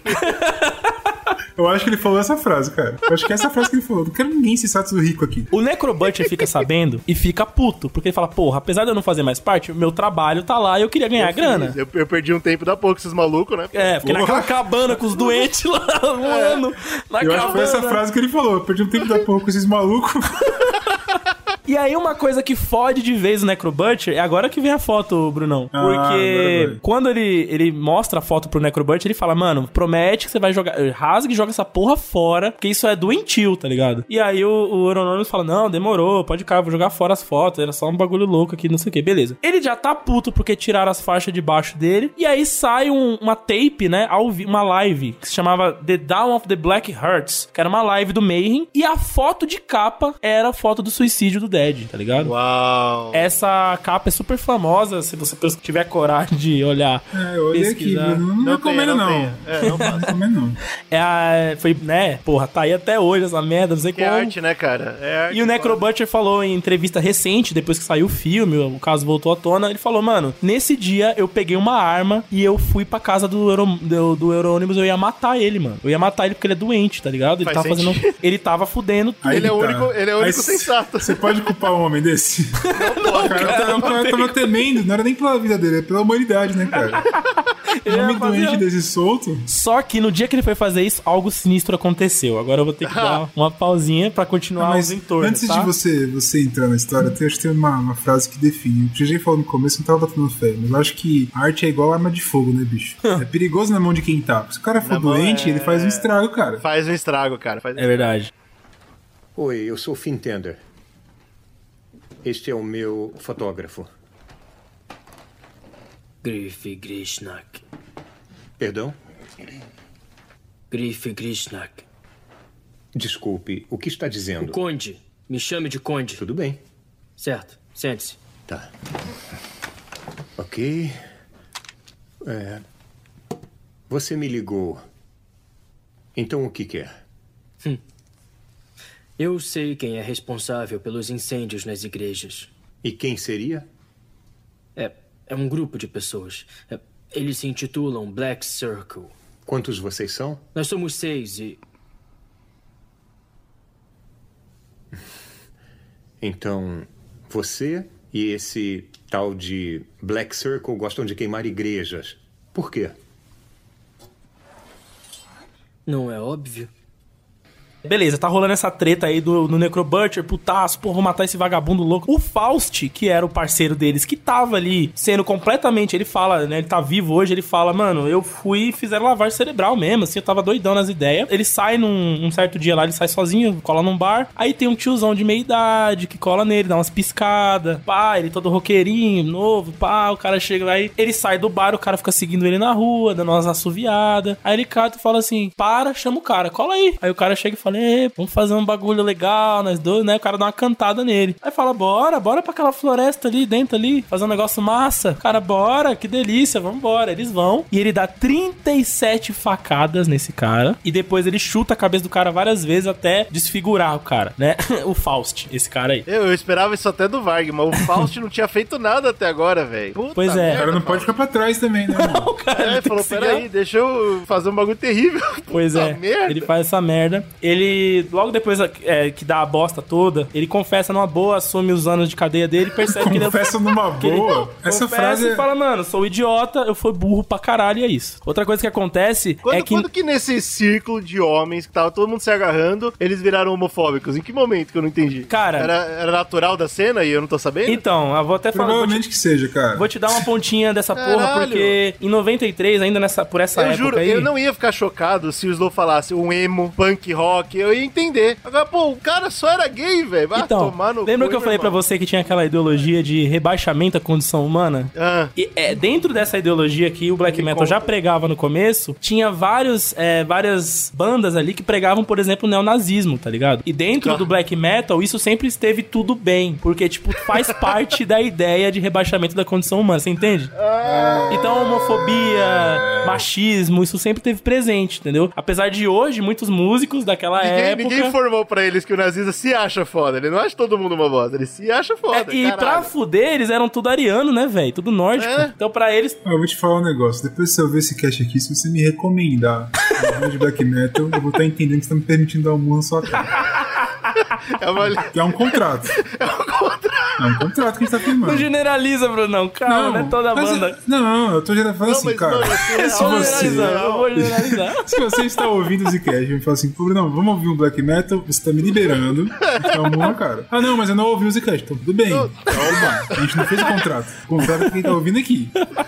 É surreal, Bom, cara. É surreal. O, em 93, o Varg, ele chama um repórter de uma revista, é, de um jornal local lá é, de Oslo. Ó, vem aqui ver, esse aqui é um homem. É, o nome do jornal é Bergens Tidende. Se vocês procurarem Varg Bergens, vocês vão achar a matéria, as fotos e Não, tal. não- só não procura, não dá... Melhor não. E nessa entrevista que ele, ele se autodenomina Count Grishnak, ele não fala que ele é o Varg, é uma entrevista anônima, né, pra uma, de uma fonte anônima, perde a noção completa e ele fala, ó, black metal que tá queimando igreja, nós somos os caras que matamos pessoas na rua. O, o repórter desse bagulho, até mostrado no documentário, ele fala que nesse dia, ele chegou pro repórter e falou assim, mano, eu tenho uma suástica aqui da hora, você não quer tirar uma foto minha com a suástica Isso. pra ficar pesado? E o repórter falou, porra, meu parceiro, eu não queria botar isso no meu jornal, entendeu? Não, demorou, demorou, então joga a suástica fora, pega a faquinha aqui, pá. Ele ficou tentando parecer malvadão, entendeu? E aí, tanto é que quando termina a entrevista, o, o- ele publica a reportagem e fala, mano, provavelmente é um monte, um monte de adolescente merda. Ele não bota nem fé na história do cara, você entende? Pô, mas Sim, as pessoas estão quem morrendo, bota- cara. Mas ele não acredita que é esse bosta que tá fazendo isso tudo. Não Você entende? acreditar, cara. Fala, mano, eu botei a- ele, ele bota a notícia no jornal e fala, mano, é isso, tá ligado? Tem um molecado falando isso. Não tinha provas, inclusive, de que eles tinham feito. Só que cai no público, né? No, no, no povão, entendeu? o pessoal claro. abre o jornal de manhã e vê essa merda. E aí fala, opa! E começa a cobrar das autoridades que porra é essa, entendeu? É, o cara tá falando que tá matando gente. É, esses metaleiros do demônio e Vamos queimando qual é. igreja.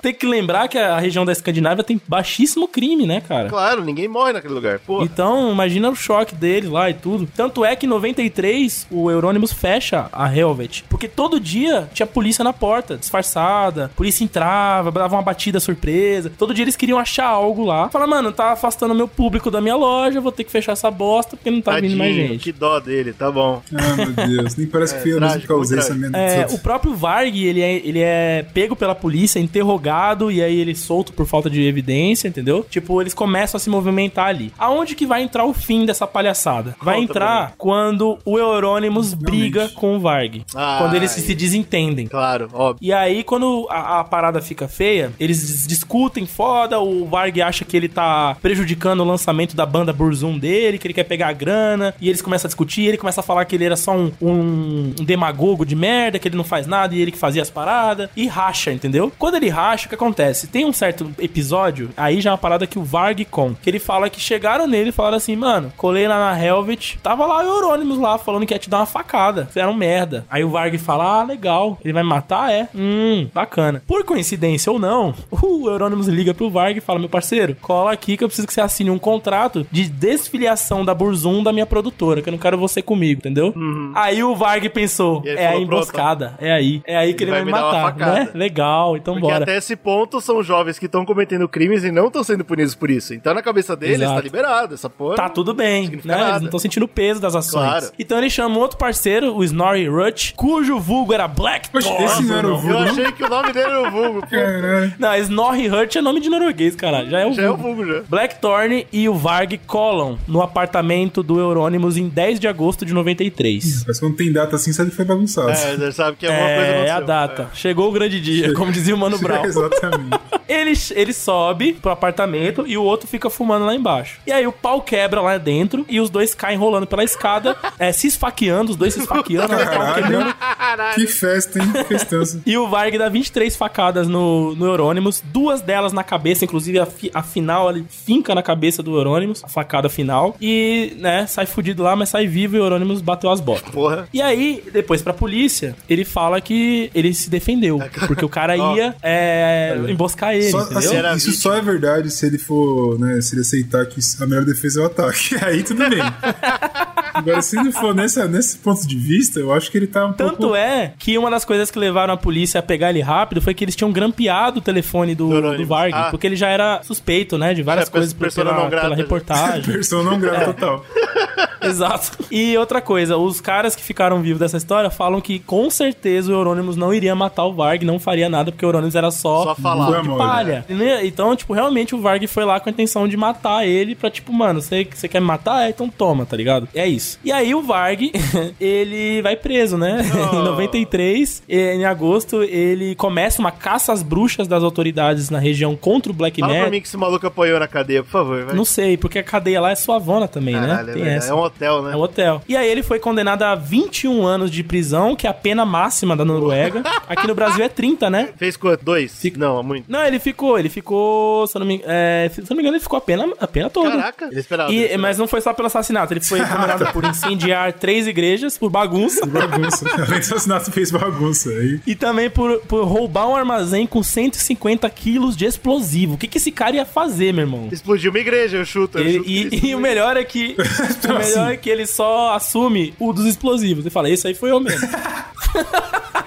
É, O Blackthorn, que é o parceiro dele, foi sentenciado a oito anos de prisão por ser cúmplice, né? Por fumar um O cigarro lá fora. Faust, o- é, porque ele tava lá, sabia que ia rolar. O Faust, se eu não me engano, pegou 15 anos de prisão pelo assassinato lá. Caralho, mano. Tô achando E- muito pouco tempo. É muito Sei pouco lá. tempo, cara. É pouco, principalmente que E olha que doido. são tudo novo, velho. Quando ele foi preso, que foi pra mídia, aquela coisa toda, duas igrejas foram é, pegaram fogo na Noruega. Olha aí, curioso. Né? Combustão instantânea a, mole- aconteceu. a molecada meio que de protesto ali, vamos dizer assim, Não, né? isso cara? que me deixa chocado, tá ligado? Sai porra, tomar no cu, é protestar, assim, comemorar. Vamos pensar assim, tacaram fogo pra comemorar. Falei, ei. É, eu tacaria fogo numa Pois igreja é. pra comemorar No coisa. funeral do Euronymous, o Hellhammer, que era o baterista, e o Necrobutcher, que era o baixista antigo, eles resolveram manter a banda e lançar o CD, The Mysteries Dom Satanás. A família do, do Euronymous pediu pra não manter as faixas gravadas do Varg, que estavam no álbum, né? Como respeito ao vítima. Porém, não sei se por preguiça ou por foda-se, eles mantiveram. Então, o Oh, álbum nice. foi lançado em 94, que era pra ser lançado Ah, em já tinha 91. respeitado tudo mesmo. Não. Que acho que o cara falou, irmão, vamos É, ganhar dinheiro, botar os E, caras se mano, pasmem, eu fui entrar nos fóruns da vida daí, de, de Reddit e bagunça, e até comentários no próprio vídeo de YouTube, você acha? A galera falando quão icônico é esse álbum, de você ter nesse álbum a voz do Dead, do Euronymous e os baixos do Varg, né? Tipo, você tem todos nesse álbum. E eles acham isso, tipo, uau, esse- uma quintessência do black metal e a parará. É, é o tipo de Nossa, coisa que a gente bicho. quer pegar e, e,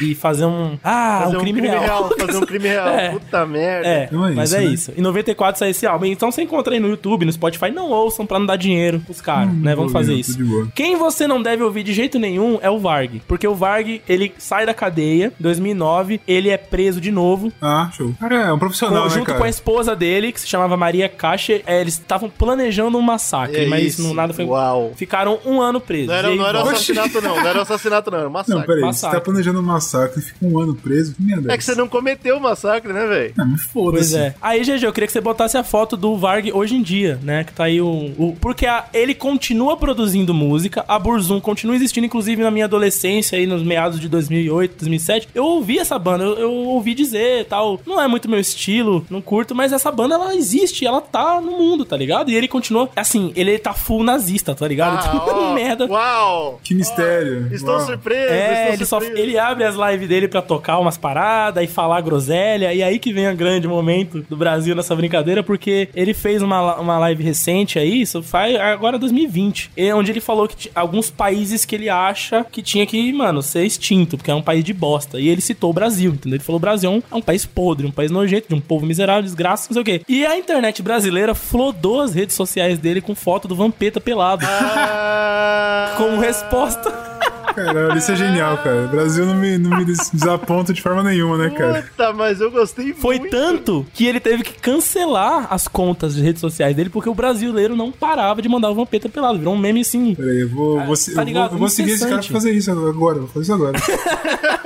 eu preciso fazer isso agora. Foi um ataque mesmo na internet brasileira, é uma resposta a esse vagabundo miserável que tá até hoje ganhando dinheiro, cara. Dinheiro fazendo essa merda. Sendo um merda. Né? Então, da- da- do Inner Cycle do Black Metal norueguês, inclusive eu recomendo aí o filme The Lords of Chaos, que é muito bom o filme. É, esse é o vagabundo que tá vivo, ganhando dinheiro até hoje. E é a história aí do, do, do Inner Cycle Black Metal. E falei, mano, não é possível. Essa situação tem que ser contada ao modo Zcast, né? É, Então- não, porque a gente Meu tem Deus. que. É, é- essa situação ilustra bem o que o Zcast quer mostrar. Agora, minha pergunta é: tem como piorar os casos que vocês vão trazer? Tem como piorar? Então, porque eu quero até saber se a do Bruno é um pouco mais tranquila, porque a minha eu vou ter que dar aviso de gatinho. Não, é é muito mais triste. tranquilo. Ah, meu Deus. Então vamos, é vamos mais de. Brunão, vamos de Brunão, porque o meu eu vou pedir pro pessoal sair até antes de falar. Ah, então beleza. A gente vai fechar a live, né? Eu quero que ninguém nem veja quando eu Ah, falar. não, mano. Só assim, uma conclusão que eu entendi do todo Black Metal. Primeiro, que Black Metal é uma merda. É, e segundo, que os únicos nomes legais são os brasileiros. O Julinho, Pussyfucker e etc. Vamos ver, vamos. De vez em quando a gente descobre esse Zone. errado aí dos caras aí que é foda. Mas E sim, Brunão, existe a terceira geração do Black Metal, é a que tá durando até hoje, com o Dimo Borg, é, Não, pelo tipo, nome tá eu já saquei, já que é muito bom mesmo. É... Tomando aqui. não, cara.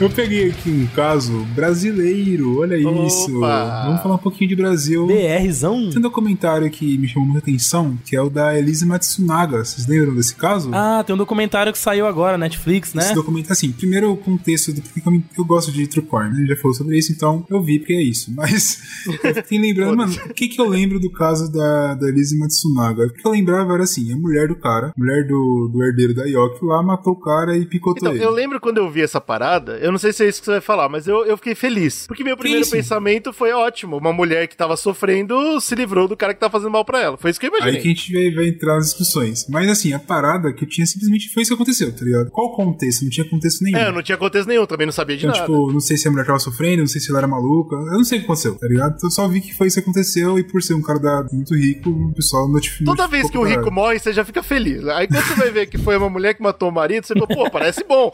Parecia tudo bem, vamos ver, vamos ver a Começou promissor, começou promissor, Começou né? muito bem. Essa série da Netflix, a gente vai. Eu vou explicar o porquê que. Enfim, tem. Peraí, peraí, ela- você pode dar um spoiler, Brunão? Posso. A gente tá certo ou errado? Depende. Ô, louco, caralho. Caralho, aí fudeu mesmo. Uau, por essa eu não esperava. Tá bom. É esse que é o ponto. Porque o ponto que do comentário ele é pelo ponto de vista da Elise. Então é ela saindo numa saidinha do presídio e o pessoal grava um documentário pra ela contar o ponto de vista dela Ah. pra ficar pra filha dela, que não tá mais com ela ela tá presa, certo? Certo. Então, Ah, mas é essa- complicado. Quando a gente só vê um lado da história, é sempre complicado. Exato. Então, assim, você tem pessoas ali que são amigos deles ou coisas assim, tipo, discorrendo sobre o assunto, só que no final das contas, o que o documentário faz é humanizar a Elise. E é isso. Então, por isso que ele dá burburinho. Se você for procurar críticas, enfim, é, nos jornais, comentando sobre o caso, você vai ver que tem muito. Tem a galera que acha interessante, porque levanta uma bandeira, um crime que levanta uma bandeira, e por outro lado, você tem o pessoal falando, pô, peraí, eu acho que a galera tá viajando, tá ligado? Ela matou, esquartejou um cara.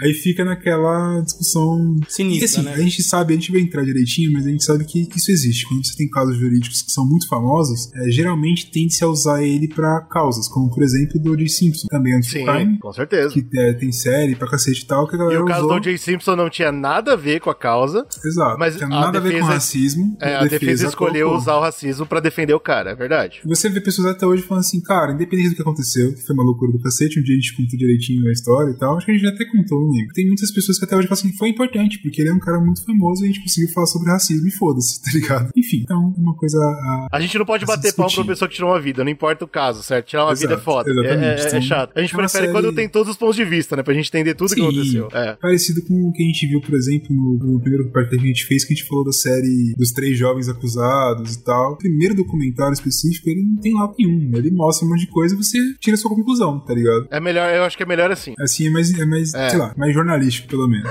Exato, sim. O nome do documentário, se vocês quiserem procurar aí no Netflix, é Elise Matsunaga, Era Uma Vez um Crime. Esse é o nome do documentário, então procurem aí e etc. Então começa com o relacionamento dos dois, certo? Então, a Elise Matsunaga era uma moça pobre, bonita, e o Matsunaguinha, o Matsunagão lá, ele era o herdeiro da Yoga. Sonaguinha. Proibido chamar assim. Proibido. É, é porque, enfim, o Marcos, vamos chamar de Marcos, que é o nome Tá. Marcos, valeu. Marcos. Aí Obrigado. ele era um cara rico e tal, ele tava sendo preparado pra tomar conta da York, certo? Então ele era um moleque que tava lá com o herdeiro, então ele tava um cursinho, tal, era um cara mega estudioso, mega centradão e tal, e eles se conhecem e começam a ter um relacionamento. É, quando você ver na descrição do relacionamento, a princípio, era muito legal, muito show de bola, o Marcos era um cara que era muito atencioso com ela, era aquele cara meio nerdão, e aí ele dava muita atenção pra ela, viajava muito, então, é, inclusive tem algumas coisas lá que eles falam que muitas pessoas escreviam o relacionamento deles, o tratamento dele com a Elisa, como se ele estivesse tratando uma princesa, tá ligado? Ah, show. Então, tipo, levava ela pra Disney, você vê uma porrada de fotos no documentário, mostra tanto de viagens que eles faziam. e Tudo bem que a gente. É, é bom lembrar que no relacionamento não é só dinheiro, né? Você pode dar tudo. Claro. Se você não dá a atenção emocional, é a mesma coisa que nada. Mas vamos ver, Exato. vamos ver. Também uma coisa que eles comentam que é interessante pelo caso, que é meio bizarro, é porque eles- é, o Marcos gostava muito de arma de fogo. É importante. e ele gostava muito de caçar. Tem uma hora lá que eles estão comentando que a própria Elise fala, e é- isso que é foda, né? A Elise fala isso. Tipo, ele ficava muito impressionado porque ele levava a Elise pra caçar, por exemplo, e ela adorava caçar com ele. Ir na lama lá, Mato Grosso, caçar os bichos, matar os bichos lá. Já, agora eu já não tô gostando de nenhum dos dois já. Eles gostavam de fazer essa palhaçada. aí. Desumanizou os dois pra mim. vamos lá. Vamos seguir daí, vamos seguir daí. E é claro, além disso tudo, eles são de mundos completamente diferentes, né? Tipo, além dele ser muito rico, ela, ela era muito pobre. Essa é aquela ideia que você tinha a princípio. E depois de um tempo se relacionando, eles casam. Decidem casar, começam a pensar em constituir família e o cacete. O Marcos começa a se afastar dos amigos dele. E ficava, tipo, muito os dois num mundinho fechado. Era um relaciona- relacionamento que era. é aquele- sabe quando você, tipo, casal de, um casal de amigos começa a se relacionar e some um pouco e fica Uhum. muito afastado. Aí você começa a se preocupar, fala, porra, tá alguma coisa acontecendo, né? Os caras não estão afastados assim, não estão interagindo com as pessoas. Será que o relacionamento dos caras tão legal mesmo? Não sei, porque eu não troco ideia com os caras. Entendi. Fica uma coisa um pouco estranha pelo que os caras É, falam. esquisito. E aí começa a desandar, que a Elise acaba descobrindo, é, eles estavam tentando engravidar e tal, todo o processo lá. E a Elise descobre que o Marcos estava traindo ela com uma outra moça. Hum, Ela acha uma conversa de Skype, se eu não me engano, uma parada assim, e fala, pô, que merda é essa aí? Isso é conversa do caralho, pô. tá- conversa de Skype. ah, exatamente. Os Aí tempos fala, eram outros, né? Os tempos eram outros. Falou, não, porra, é porque é negócio de, de trabalho e tal. Ele, pô, mas se levando pra restaurante, negócio de hotel, que, que trabalho é esse? Que bagunça é? Não, porque veja bem, nesse período em que vai ocorrer tudo, é importante deixar um claro, a Yoke tava sendo vendida por 2 bilhões de dinheiros. 2 bi. 2 É, a grana, tá? Já deu pra entender que tinha muita grana envolvida. Então tem isso no meio também, que é uma coisa que a gente vai ter que comentar depois. E aí, diz, diz a Elise que, pô, tava muito ruim, eles estavam pensando em se separar. Ela fala que eles estavam pensando em separar. Isso, que ela queria separar. Só que aí, a tentativa de gravidez que tava rolando, deu certo ela ficar grávida. E aí diz ela que fala pra ele, pô, tô grávida. Esse cara já contou também o que acontece quando o casal tenta ficar junto por causa de criança. É uma merda. E já- E aí fala que ele legal. chorou e falou, pô, nunca mais vou fazer isso de novo. Aquele papo, né? Papo todo de homem rico. Não, eu. Ai, ai, ai. Aí ela fala, pô, vamos tentar porque a gente ficou muito feliz com a gravidez e tal. E é, nessa, nesse período também, a gente tem um contexto, o que que a Elise estava fazendo? Ela fazia faculdade de Direito, ela também era enóloga, inclusive fala como tava perto de vender Yoke e tal, é, o próprio Marcos e ela pensavam em fazer um bagulho, um negócio separado juntos sobre É, vinhos. peraí, tá ela não, é, ela não era enóloga antes de conhecer ele, que você falou que ela vem de família Não, pobre. Exatamente. Então, tipo assim, nesse período que eles estão juntos, ela, ela tá estudando Ah, é, direito, tava fazendo curso de enólogo, enfim, né? No período que estavam os dois juntos e. Certo. live the Não dream, live the dinheiro. dream. É. Agora Ah, você me pergunta, beleza, e antes disso, o que, que a Elise fazia? Que também é um ponto que se discute depois no tribunal. Ela é, fazia curso de enfermagem. Tudo bem? E ela era enfermeira em centro cirúrgico. Tudo bem, Ok. Isso é tranquilo. importante, certo? Porque temos um corpo que foi cotado. É. Então, tem um corpo que necessita de um certo conhecimento ali pra você fazer essa porra, né? Hoje pra picotar corpo precisa de conhecimento? Ah, GG. Uma Precisa. discussão ali, a gente vai chegar lá. Sabe por quê? Vamos ver, a gente vai chegar lá. Na- é, na hora eu te conto. Não que eu tenha experiência, tá? Tá bom? E aí, beleza. Tá bom. O que acontece, né? Ela fica nessa pira, tipo, mano, esse cara tá saindo demais, tá ficando pouco em casa, deve ter alguma O bagunça por Skype aí. tá bombando, o Skype o dia inteiro. Tá- Alguma coisa tá errada. Alguma coisa tá tal. acontecendo. Caraca, o Skype, né, cara? Houve uma época. Nada não. contra quem usa Skype, nada contra. Mas, Não, gente. mas ninguém mais usa Skype hoje, cara. Ainda Não, tem. Mas houve uma época que o Skype era o Skype, né, cara? Todo mundo Porra, usava era o essa Skype. porra. Era o lugar que você ia pra trair sua esposa. Pô, era outra história, era Que outra pariu, história. né, cara. cara? É, Porra. eu nunca usei o Skype direito. então- Bate-papo do UOL. Ah, não, Ah, cara. esse é o lugar que você traía, você traía a si mesmo nesse lugar aí. Aí, aí tudo bem. Aí, eu mano, aí você metia o vulgo lá, né, dos black metal lá. Exatamente, cara. É, Só o Pussy. Fucker. Daí sim, Foi aí que nasceu. O Black Metal nasceu no Bate-Papo com Ah, eu concordo, eu concordo total. Qual que é o seu nome? Elise Araújo, Kitano Matsunaga. Seu estado civil? Viu? Dizem que a- essas brigas estavam ficando uma coisa muito agressiva. Então, Ai, ai, ai. Ah, Tava um bagulho meio pesado e tal. A Elise falou que tinha medo, inclusive, tipo, que essa briga se tivesse alguma coisa de violência, ou até, tipo, dele ameaçar matar ela e falar que ela Olha aí que porra. Um monte de coisa. E isso é Ela foda, né, tinha- cara? Porque a gente vê acontecer na, na, na, na sociedade, o que que a gente vê? Esse tipo de situação começa a se desenvolver, começa a virar hábito em um casal, uma casa, uma família, e as pessoas ficam com aquele papinho de, ah, briga de marido e mulher, não se mexe Deixa com eles mulher. resolverem, deixa eles resolverem. Respeito, nananã. Cara, violência doméstica não tem essa não, cara. Você tem que não, pode deixar Não essa porra cara. enraizar É um não, velho. É um É, isso é um câncer na família, cara. Meu Deus É do céu, igual, cara. é igual o cara vindo Black Metal, é murro na cara. Mas eu. Eu tô interessado nessa história. Ela fala que ela tinha medo que se tornasse físico. É, assim, aqui é complicado, tá? Pela explicação dela, no documentário, dá a entender que ele não tinha tornado físico ainda, mas existiam Tá. ameaças. A Mas- ameaça psicológica, ela continua sendo uma violência contra pessoas. Quando a gente chegar no, no dia do crime, você vai ver que existe uma violência física. Mas Ah, até e- então, pelo é. que ela dá a entender, porque quando ela fala que no dia do crime que houve uma violência física, tipo assim, ele nunca fez isso, então não deixa eu Tá, entendi. Então dá a entender que ele não tinha chegado às vias de fato, mas ele já tinha ameaçado, então, tipo, ela tinha falado, pô, vou pegar minha filha e vou pro sul, porque a família dela é do sul. Uau. E ele, tipo, porra, não. Isso é uma informação importante que o Bruno tinha escondido debaixo da manga? Tem várias que eu escondi aqui que vocês vão Ah, descobrir. meu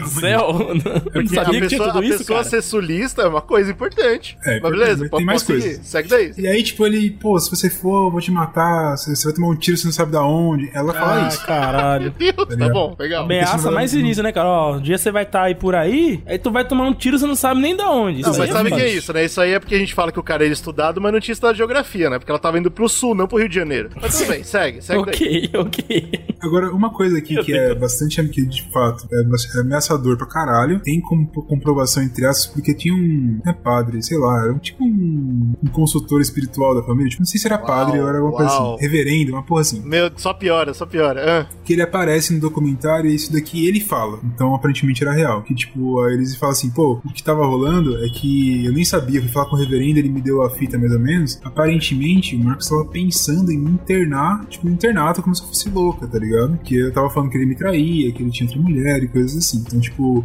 isso é uma ameaça foda, porque, parando pra pensar, tinha um cara que ele tava planejando nas suas costas te colocar no presídio. Seja E, e esse cara, ele tem muita grana, então provavelmente ele pode fazer o que ele bem entender. Exatamente. Talvez ele não tenha falado que ia matar ela, mas tem esse- essa ameaça que é tão grave quanto. Aí o que, que ela faz? Ela decide viajar pro sul, vai com a filha dela pro sul lá pra visitar a família dela. Nessa viagem, antes de sair, ela faz uma parada aqui que aqui é show de bola. Ela contrata um detetive particular e bota esse detetive e fala assim: ó, o Marcos tá me traindo, eu tenho certeza. Eu preciso de provas. Vai lá e prova pra mim. Só pra entender o negócio, é, ela, ela disse que ela tava, tipo, muito apaixonada nele, ela amava muito ele e queria resolver isso. Qual que é a fita? Porque eu não assisti o documentário, por isso que eu tô perguntando de É, você. cara, assim, eles falam, é, dá a entender pra ela, tipo, ela que começo da relação e tal, ela era muito apaixonada nele. Não, mas nesse ponto, nesse ponto. Nesse ponto, eu acho que o que ela descreve ali, é, eu tava completamente desesperada. Que ele tava falando que eu era louca, porque eu tinha certeza absoluta que ele tinha uma pessoa. Então, ele ficava jogando psicologicamente pra mim que eu era louco e tal. Mas a gente conhece essa narrativa de várias mulheres, né? De vários relacionamentos tóxicos que isso acontece. E ela queria provar que ela não era louca. É, então, é, é Então, complexo é porque assim, é claro que, bizarro. mano, a gente nunca vai servir de júri pra história nenhuma, mas a gente conhece muito caso de ah, abuso psicológico e físico e afins em relacionamento, que aí, tipo, que nem o chat falou, pô, é só sair fora. Isso não é a realidade de, mano, 90% dos casos. Porque a mulher não consegue sair fora. Ou porque ela tá realmente tão ah, subjugada emocionalmente que ela ama o cara, apesar de tudo que ele tá fazendo com ela e ela não consegue abandonar o cara. Tenho casos por- assim muito próximos de mim na família, viu? Acontece. Ou porque ela não consegue Difícil. economicamente, se ela sair fora, ela não vai ter onde morar, porque o cara absorveu todo,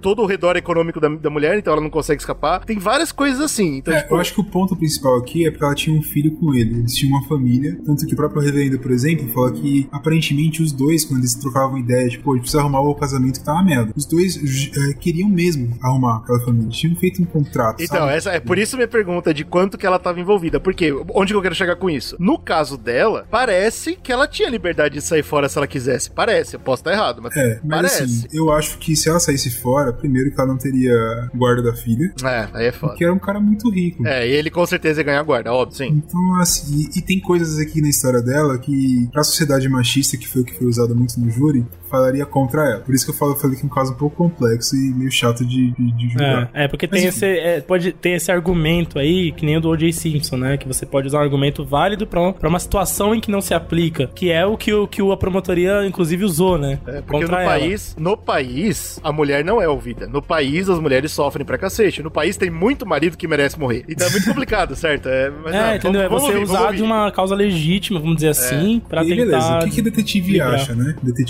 acha ele traindo ela, obviamente. Olha aí. Ganha de Sherlock Holmes. No mesmo dia ele vai atrás do. No do dia, Marcos. no dia. No dia, ele vai atrás do Marcos. Caralho, bicho, no dia o cara é assim. Pô, saindo de um hotel com uma moça lá, e depois mostra eles indo pra um restaurante japonês, que a Elise, a Elise fala, pô, eu fiquei muito puto quando ele falou isso, porque foi o restaurante que eu apresentei pro Marcos, que era nosso Ah, restaurante. É, eu Cara, também cara, acho traição. Se fizesse isso comigo, eu ia ficar mais chateado pelo restaurante também. Enfim, ela falou que ficou se sentindo muito mal e tal. E aí o cara vê esse- o Marcos enquanto ele tava. Tipo assim, ela falou que enquanto o cara falava com ela, ó, tô vendo o Marcos aqui no, no restaurante com não sei quem. E ela falando, Marcos, onde você tá? Ele, ah, eu tô na reunião, não sei aonde. Então, tipo, aí, né? Ela foi batendo ali, né? Ligando lá, ligando cá. Aí, Sherlock beleza, Holmes dando papo aqui, ela batendo fio ali. Holmes, lá. Sherlock Holmes descobriu que era elementar. Exato. E aí o Watson fazendo o quê? Só fazendo um jogo de cintura pra cá, ela, né? Já montou o caso. Quando ela volta pra casa, ela ficou, diz ela, aqui é a narrativa dela, basicamente. Então ela fala, pô, é, eu tava muito fodida e tal, mas eu não queria só jogar isso, eu precisava, né, estudar como que eu ia discutir esse assunto, que é um assunto complexo, ainda mais aparentemente o tava uma merda. E aí em 2012, o Marcos some. Então, de repente, o Marcos não Dá tá um mais rolê lá. de bike, vai embora, some. Aparece, desaparece e tal. E aí que a galera fala, pô, cadê o Marcos? Que isso? Porque a gente tava numa negociação de uma venda da empresa de 2 bilhões de dólares. Porra, é, tem lá. tem Então, assim, uma movimentação curiosa. Ninguém some antes dessa porra terminar, né? Que só, Não. Eu entendo ele sumir depois de cair 2 bi, ou, né? Cair uma Depois puta de cair grana. dois bi, ah, meu amigo. Aí não, mas não foi sumir faz depois, todo é tá. Tava É, na não. negociação. É, fosse então aí tava- você não some. Você não some aí. ainda. Exatamente. Inclusive, Bruno, só falando um adendo aqui, se eu ganhar um dinheiro bom aí, não precisa ser bi, não. Não precisa ser milhão também, dinheiro, não. Dinheiro legal, dinheiro legal. Tô na casa aí dos, dos mil aí. eu já tô pra sumir já, viu? Se eu sumir é porque caiu um dinheiro Se na eu minha conta dois, bom aí. uns dois mil, dois mil líquidos, sim. Ah, eu dou sumo aí, um feriadão desse aí, eu sumo, rapaz. Não precisa mandar a polícia atrás, não, né? Não, nem, nem procura Slozinho. Caiu o dinheiro, o Slozinho, pau, sumiu. O Pix Se, veio. acha- se achar também vai ser agressivo, né? Melhor não. não... Não achar, não. Se achar, você vai, ficar, vai se Se arrepender. me achar, vai ver a cena, vai ficar triste. Não vai ser melhor, é melhor não procurar. Mas enfim, a polícia fala, pô, deve ter sido um sequestro, certo? O cara tá numa negociação gigante, Faz todo pá, muito sentido. dinheiro, provavelmente foi sequestro. Essa é a polícia brasileira. Investigação e inteligência. É isso aí. Porra, Óbvio. chamaram a BIM, deram um fone na BIM lá. A BIM saiu da- dos dutos do, do, Veio dos ventiladores. É, de, ah, vamos achar o cabo. Mas o que acontece? É, não teve nenhum pedido de resgate. Aí ela falou, pô, peraí, então talvez não seja um sequestro, né? Tá Olha muito aí. curioso, tá muito misterioso. Genial, genial a polícia, genial. A BIM tá, tá no caso, a BIM tá no Pô, os caso. caras tão Nesse, lá. nesse processo, o que que a Elise faz? Tipo, a galera fala, ô você sabe? Ela fala, pô, não sei, eu tô desesperado e tal. Ela procura a família do Marcos. E aí ela fala todo esse bagulho aí, do que Ô, só uma aconteceu. dúvida, só uma dúvida. Dentro do documentário fala quem foi que deu a, a queixa de, do cara ter sumido? Se foi ela ou se foi outra acho que foi a própria Elise, se não me engano. Ah. Ela mesma, que ela fala, pô, cadê o Marcos? Não tá aqui. Ela mesma bom. que dá a queixa. Tá bom, tá bom. Se não me engano. Se eu tiver errado, assiste o documentário aí. Mas a parada é que, beleza, daí ela, ela chega pra família e fala assim, pô, e aí, família, do Marcos, beleza? Então, ele sumiu e tava acontecendo uma situação chata. E aí ela explana a parada. Fala, pô, o maluco tava me traindo, piriri pororó. Ah, ela já vem que- tirando dela da reta já. É, ela fala, o que eu acho que tá acontecendo é que ele pegou essa mina e fugiu, saiu fora. Ah, Aí a família fala, pô, será? Vamos ver o que tá acontecendo. E aí aparece um e-mail que o irmão dele recebe, assinado pelo Marco, falando assim, ô amigão, beleza? E aí, Irmandade? Pô, irmão, dei uma saída aqui, mas tá tudo bem. Tranquilo, daqui a pouco o pai volta, o pai tá tava curtindo. Deu rolê de bike, fica E tranquilo. é isso. E aí o irmão fala, pô, beleza, pelo menos a gente sabe que o cara tá vivo. Então, de fato, não foi sequestro e aparentemente ele só deu um rolê aí. Não é, não é muito do feitio dele, né? Mas. É, mas tudo bem. O cara é rico, né? Doidão, sei É, lá. de vai vez em quando o cara quer sair. saiu pra- É. Aí tem um outro ponto. Enquanto isso estava acontecendo, em Cotia, é uma cidadezinha aqui próxima de São Paulo, é, numa estrada de terra, foram encontrados é, alguns sacos é, de lixo com pedaços de corpos. Ah, aí começou, né? Aí começou Não, mas isso a aí ficar- em Cotia eu ouvi dizer que é normal isso aí, né? Puta. Sei que a galera encontrou e tal. é, e aí começou a ficar aquela situação estranha. Aí É. tem, tem um jornalista, inclusive, que ele aparece, foi o cara que foi. Aquele jornalista que tá procurando crimes, tá ligado? Coisas bizarras e tal. Foi tipo qualquer coisa policial pra poder passar. É o Abutre. Aí- O Abutre. É, tipo, o o Abutre? cara Exato, deu ligue, O policial. cara ficou ouvindo a rádio, o radinho da polícia. Exato. Ah, Aí quando ouve saco com corpo, ele. Ah, é, sou eu, sou eu. diabo, vai, lasca.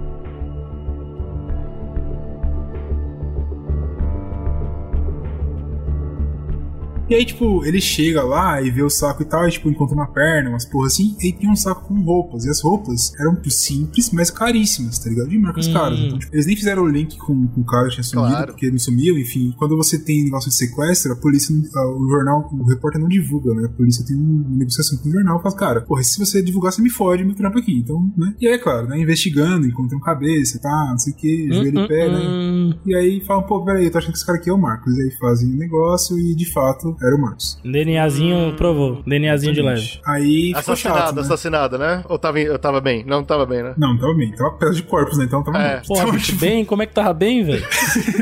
ficou chato, situação bizarra. A galera fala, pô, beleza, a gente tem que descobrir o que aconteceu. É, vamos ver qual que foi a primeira coisa. Tipo, tem, tem um detetive lá que foi responsável do caso e tal. Esse cara, ele é muito caricato, tá ligado? Isso que é foda quando você vê o documentário também. Que as pessoas que estavam envolvidas na promotoria ali, elas são muito caricatas, cara. É muito caricato. Caricatos, o que você quer dizer com isso? Tipo assim, o detetive é aquele detetive, porra, mas era óbvio, eu descobri logo de cara que tinha sido a Ah. mulher e tal. Ah, assim. Tá, tá, tá, tá. bom, tá bom. Eu- você é, um- Tinha um bigoda, né? Um bigoda. Exato, exatamente. Ah, cara aí, você viu também? Você viu também? Esse cara? Não, eu não vi não, mas eu tô aqui de cabeça que eu Exatamente não o que você me tá falando. Eles pescando. são, eles são muito estereótipos, tá ligado? Quando você olha assim, é, é, é- é estranho. mas enfim, isso não quer tá dizer bom. nada. Mas é Ah, bizarro. é, é. E aí o cara fala, pô, a gente tem que ver as filmagens no apartamento, porque se, tipo, viram entrando em tal dia, quando que ele saiu, tá ligado? Porque entre aspas, tinha saído pra pegar essa mina aí e foi sair fora. E aí viram as filmagens e ele não tem ele saindo. Falou, ué, então uma pessoa entrou e não saiu. Se entrou e não saiu, coisa tá estranha. Foi, foi saído. alguém, alguém saiu ele. Exatamente, então fica naquela parada. Aí Ai, o que o detetive ai, faz? ai, Fala, peraí, Pô, mas aí já tava na cara, não? Ainda não? É, não, porque o, o- o que o detetive lá fala, esse detetive caricato, ele fala assim, cara, entrou, não saiu, tem coisa estranha. Alguma coisa aí tá errada. Aí ele pega o celular da, da Elise e consegue colocar ela em Cotia. Hum, aí moiou. Ih. Falou, opa, peraí, então, opa, então formou, é isso. Ela tava Falou, lá. temos um tem que- caso, temos um caso. Então, eu tenho um busca e apreensão, eu vou investigar Bruno, essa parada. Como é que você noção. chega, né? Como é que você chega num, num pico com é, todas essas informações? Você já chega pé na porta? Vambora, Então, é. o que esse cara fala no Eu chegaria. the truth, foi meio assim, the truth. Eu chegaria pra caralho. Diz que ele chegou, eu não lembro a frase que ele falou, aí isso veio aí direitinho, mas ele falou uma coisa assim: Ó, Elise, isso aqui aconteceu, a gente sabe que ele entrou, sabe que não saiu, achou o corpo, piriri. Tu matou, tu matou, tu matou. Seguinte, a gente colocou você lá, eu sei que foi você. Por que, que você fez isso? Ele pergunta por que, que você fez, ele pergunta se foi ela, entendeu? Aí ele falou que ela demora muito tempo pra responder, aí na, no documentário ele fala: quando ela demorou, eu sabia que foi ela. Eu tinha matado o cara, eu sou foda demais. Assim. Só pra ter uma, é, uma noção, Brunão. É, de- nesse tempo de, de, de investigação, ela tá fingindo que tá sumido, cara. Sim, ela tá. Ah, João sem braço total. Ah, meu irmão, essa mulher não é, é culpada, velho. E aí o foda. Dá pra defender uma pessoa assim, não, Culpada ela é, porque ela, Não, ela é falou claro. que foi. Mas eu digo Mas- assim. Depois ela aquela- confessa, né? Aquilo que a gente conversou no começo, tá ligado? É. Se ela era a vítima, mano, não é, porque a vítima não, não fica tranquila depois de fazer um negócio desse. Então, a gente vai conversar. Calma, segura. Mas aí o que acontece? Beleza. Quando o detetive fala assim, ó, a gente tá com um mandato de busca pra colar na sua casa, ela liga, porque ela tinha feito direito, certo? É. Então ela liga pro professor dela e fala assim, Uau, cara, uau, uau. eu quero, que você, eu quero que você esteja comigo presente. Claro. Nossa, aí, Aí o falou, professor, mas por o que o professor faz? Eu não, ah, eu, eu, professor, não ia não. Falar, ó, minha querida, minha relação contigo é prova, é correção Adoraria de muito. nota. Esse eu cara foi o advogado dela, no caso. E é o advogado dela Ah. até hoje. Nossa, Então, ela- velho. Ele tá lá e tal. Caralho. Então, tipo, ele fala, pô, beleza, eu vou lá com você. Vamos trocar uma ideia aqui. Você vai me falar the truth. você vai falar the truth. desembucha, Pra desembucha. alguém, pra uma pessoa pelo menos. Você fala Não, a é o seguinte, você vai me falar tudo o que aconteceu, exatamente. é, e aí eu vejo se você deve. Agora, assim, se você mudar uma versão um ponto, já era, não te defendo mais. Uau. Quero uau. separar separada. Tanto que, assim, é claro, eu não peguei os laudos pra ler se teve alguma loucura, deve ter uma outra pequena, mas o que esse cara baixa bastante no documentário é: a gente nunca mudou a versão do que aconteceu. Tipo, a gente contou, ela confessou, ela manteve a mesma versão pra sempre. Certo. Agora Isso você é vai contar coisa- a versão pra gente? Vou contar a versão. Aí. Na noite do crime, segundo Elise, o que aconteceu? Chegou lá em casa e tal, o Marcos estava lá, aí ele fala alguma coisa lá que dá um gatilho nela, e ela começa a brigar de novo, né? Tipo, "Pô, você tem outro e tal, aí ele fala, você é louco, não sei o que. Ela fala, para, mano, eu sei de tudo já. Contratei um detetive, não sei o que. E quando ela fala isso, ele perde a noção da, da realidade. diz que ele surta. Tipo, Quando ela fala que contratou um detetive pra seguir ele. E diz que, que ele deu um tapa na cara dela. então aí que veio de fato. Pela, Pela primeira vez ficou físico. Exato. Então ficou físico e ela ficou chocada e tal. E eles tinham armas em casa, certo? Claro. Ela vai, ela tinha uma, uma arma, inclusive, que ela ganhou de presente dele, né? E ela pega essa arma. Ah. E aí, quando ele vê- Ela é a primeira a pegar a arma. Sim, porque ela, tipo, ela tomou um tapa, ela fala que ela levanta e pega a arma, tá ligado? Tipo, ela pega a arma pra ficar na defensiva. E aí ele vê que ela tá com a arma e diz ela, isso aqui é a narrativa dela. Falando que ele fica, pô, atirei sua covarde, eu te tirei do lixo, não sei o que lá. Enfim, fica falando um monte de merda, falando que a família dela é escrota, não sei o que. E aí ela, ela não consegue explicar o que, que foi que ela sentiu ali, ela só fala que ela deu um bagulho assim e tirou nele. Deu um bagulho assim. Não, eu cheguei assim meio pá, deu um bagulho e tem. Aí, headshot, sem na querer. defesa do The Jinx é a mesma coisa. Ele fala que ele não lembra e quando ele voltou assim, o cara tava morto na frente dele. Bicho, É. isso aí. não, tipo assim, aí ela é- fala que ela lembra de dar o tiro. O que ela não lembra é o que motivou ela a apertar o gatilho. O cara tava vindo e tal, falando um bolão de merda, e foi lá e deu um tiro na cabeça O dele. que motivou ela foi ter pegado uma arma de fogo. Provavelmente. É, a Mas, gente, enfim. a gente, vamos dizer que ela realmente ia com o cara caçar. É a primeira coisa que você ouve, velho. Quem todo mundo, se alguém aqui que tá ouvindo essa live, que tá participando, já pegou numa arma de fogo e eu que a primeira frase que ouviu não foi você só aponta isso pra quem você quer matar, foi mal feito. Porque isso é o mínimo, cara, é o básico de segurança de arma de fogo. Você só aponta pra que você quer matar, velho. Não tem essa. Não tem essa.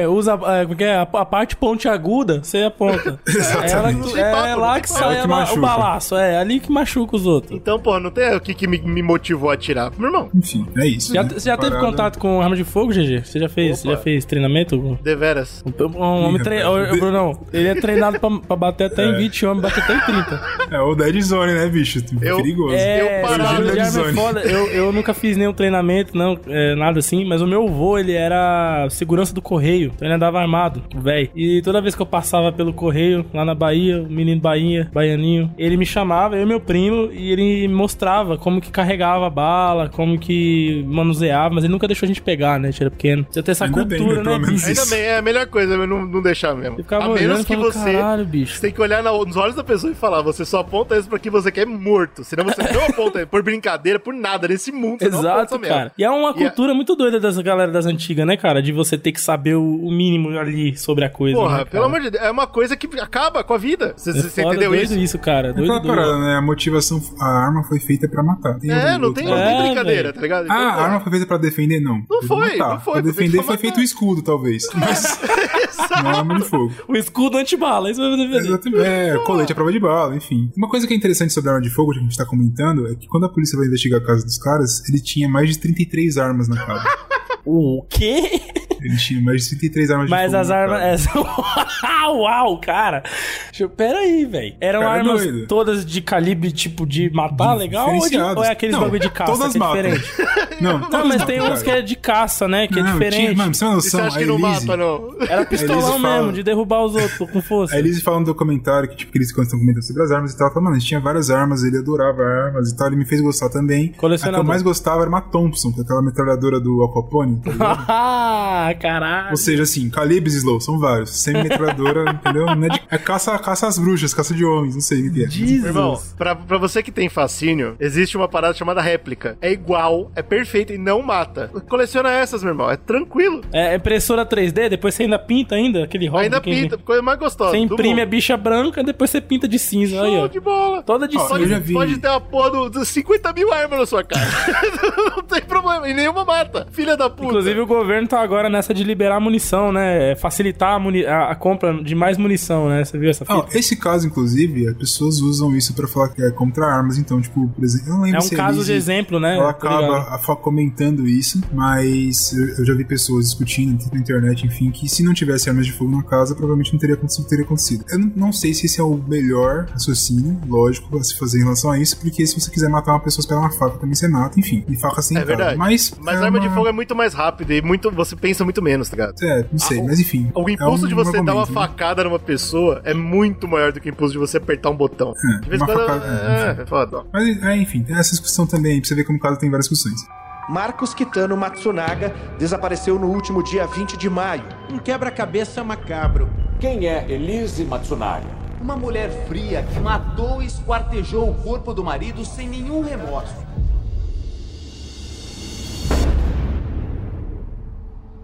Ela mata ele, fala, pô, beleza, o que eu vou fazer? Ela leva o corpo pra um outro quarto, espera um tempo, e aí ela decide. Ela, ela fala no documentário foi uma das mais idiotas da vida dela. Ela decide picotar o corpo pra sumir com ele dali. O que ela tentando explicar é, cara, o que, que eu vou fazer? Acabei de matar um homem, eu não sei o que eu faço, tô maluca, tô minha filha, eu tô dormindo sem dois dias, porque eu tava lá no sul e tal, então tô na loucura. Ela também fala isso, como se fosse algum tipo de defesa, né? Que ela não tava pensando, né, direito, e aí ela corta, põe umas malas, e aí ela sai e leva pra Cotia lá. Ela fala que ela vai dirigindo até o sul, na verdade. Só que ela para e fala, mano, o que, que eu tô fazendo? Se eu chegar pra casa da minha avó, por exemplo, pra alguém, eu vou acabar confessando o que eu fiz pra, vou envolver as pessoas nisso. E é o que você deve fazer, inclusive. Mas aí ela dá meia volta, fica andando de carro desnorteada, e aí ela passa nessa estradinha e decide jogar o saco lá e volta pra casa. Puta que pariu, hein? É, velho, não tem. Aí, aí que ela se fudeu. Porque, que mano, se acontece, você né? faz um bagulho desse e você se considera vítima, você fala pra polícia na hora, velho. É, eu acho que é mais fácil. Mas tem aquele negócio, né? Ela é de família pobre, é de família rica. É, tem o choque. Tem vários contextos aí. né? Puta merda. E, e é isso que, que fica, porque, tipo, enquanto a advocacia fala assim, pô, foi um crime passional, aconteceu por conta de abusos e tal, vamos defender isso. É, não é- e, tipo, igual o cara falou, você vai confessar, você vai falar bonitinho e tal, mas é isso, a gente vai defender a verdade, meio que isso, né? A, a promotoria fala, negativo, isso daí foi premeditado. Vou defender que isso foi premeditado, que ela queria matar ele. Isso tem. é, foi uma morte cruel, que ela não, né, cortou o cara todo lá. E também eu vou provar que ela fez por dinheiro também. Ela não matou por passional, ela queria o dinheiro dos 2 bilhões que estavam rolando lá. Essa parte do dinheiro se faz sacanagem, mas a, a fita é. Você sabe, eu não sei se é falado no comentário, se ele tava morto ou vivo quando ela começou a cortar? Esse é um ponto show que eles colocam na, no júri lá. Não, mas eu acho que eu, eu prefiro não saber. Tem como. Aqui, mano, aqui, de novo, né? O GG, o GG no júri. mais. Eu não preciso saber dessa informação. Eu, eu Não quero saber. Vou julgar Condena, fechados. prende, tira daqui. Prende todo mundo envolvido, a família toda, todo mundo, prende. Mas esse caso que você falou é muito importante. Porque Ai, ai, ai. eles vão apresentar mais dois personagens, que é o promotor, que é um careca estranho lá, um cara meio estranho. E esse cara, tipo, ele tá falando com amigos da Elisa, por exemplo, que estudaram direito, que estão no meio, entre aspas. Eles falam, pô, quando eu vi aquele promotor, eu sabia que ia dar merda. Ele é um promotor extremamente midiático. E aí eles mostram um documentário, por isso talvez seja, enfim, né, parcial, de alguma Aham. forma. Mostram ele, tipo, sentando pra câmera, tá ligado? Tipo, querendo. se Sentando pra mostrar, câmera? Sentando É. pra câmera. Todo mundo teve, teve esse passado. Quem nunca Exato. fez, que joga a primeira Fez, pedra. What? Acontece. E aí, enfim. Aí você fica. E ele é um cara muito estranho, tá ligado? Ele é um cara muito bizarro. Agora, quem é bizarro mesmo é o cara que fez o laudo, que é o médico geral. O médico geral não, né? O médico que faz o autópsia lá, enfim. Esse cara, ele é a essência da bizarrice, irmão. ele é um velho japonês, uma barba gigantesca. Aí, aí é foda. Aí é Quando foda. tá- mano, quando tá o entrevistador falando com ele, ele solta uma frase aleatória assim. Ele fala: "É, "Você você sabia que o ser humano é muito mais bonito por dentro que por fora? Ah, não, cara, não. Aí a mina, mano, a mina que tá entrevistando fala assim: é, é o que que você tá falando? Ele, não me entenda mal. Eu não vou sair por aí abrindo pessoas. ele fala isso, eu não tô brincando. Nossa, velho, que Não porra vou é sair essa? por aí abrindo pessoas. Mas Ok, que. Agora eu tenho meu julgo. Agora eu tenho meu julgamento. Eu demorei, mas eu consegui. Temos um caso. Não, eu falar pro maluco um desse. caso. Ô, Se eu ô, meu tivesse- senhor.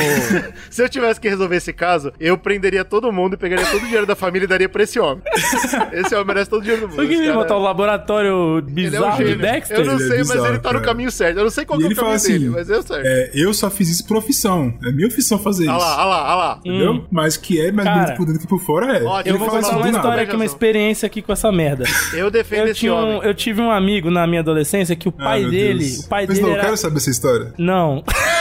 Tá bom, então conta Não, aí. uma dele, pergunta- eu tenho o- uma pergunta importante. É, isso é referindo ao, ao corpo ser mais bonito por dentro ou referindo a Isso. sentar pra câmera? Não, é. ih, Não, calma, é por dentro, negócio do dentro. Ah, que pena. Eu tinha um amigo que o pai quero. dele era médico legista, né? Entendi. Aí um dia eu fui fazer trabalho de escola na casa do amigo, do amigão.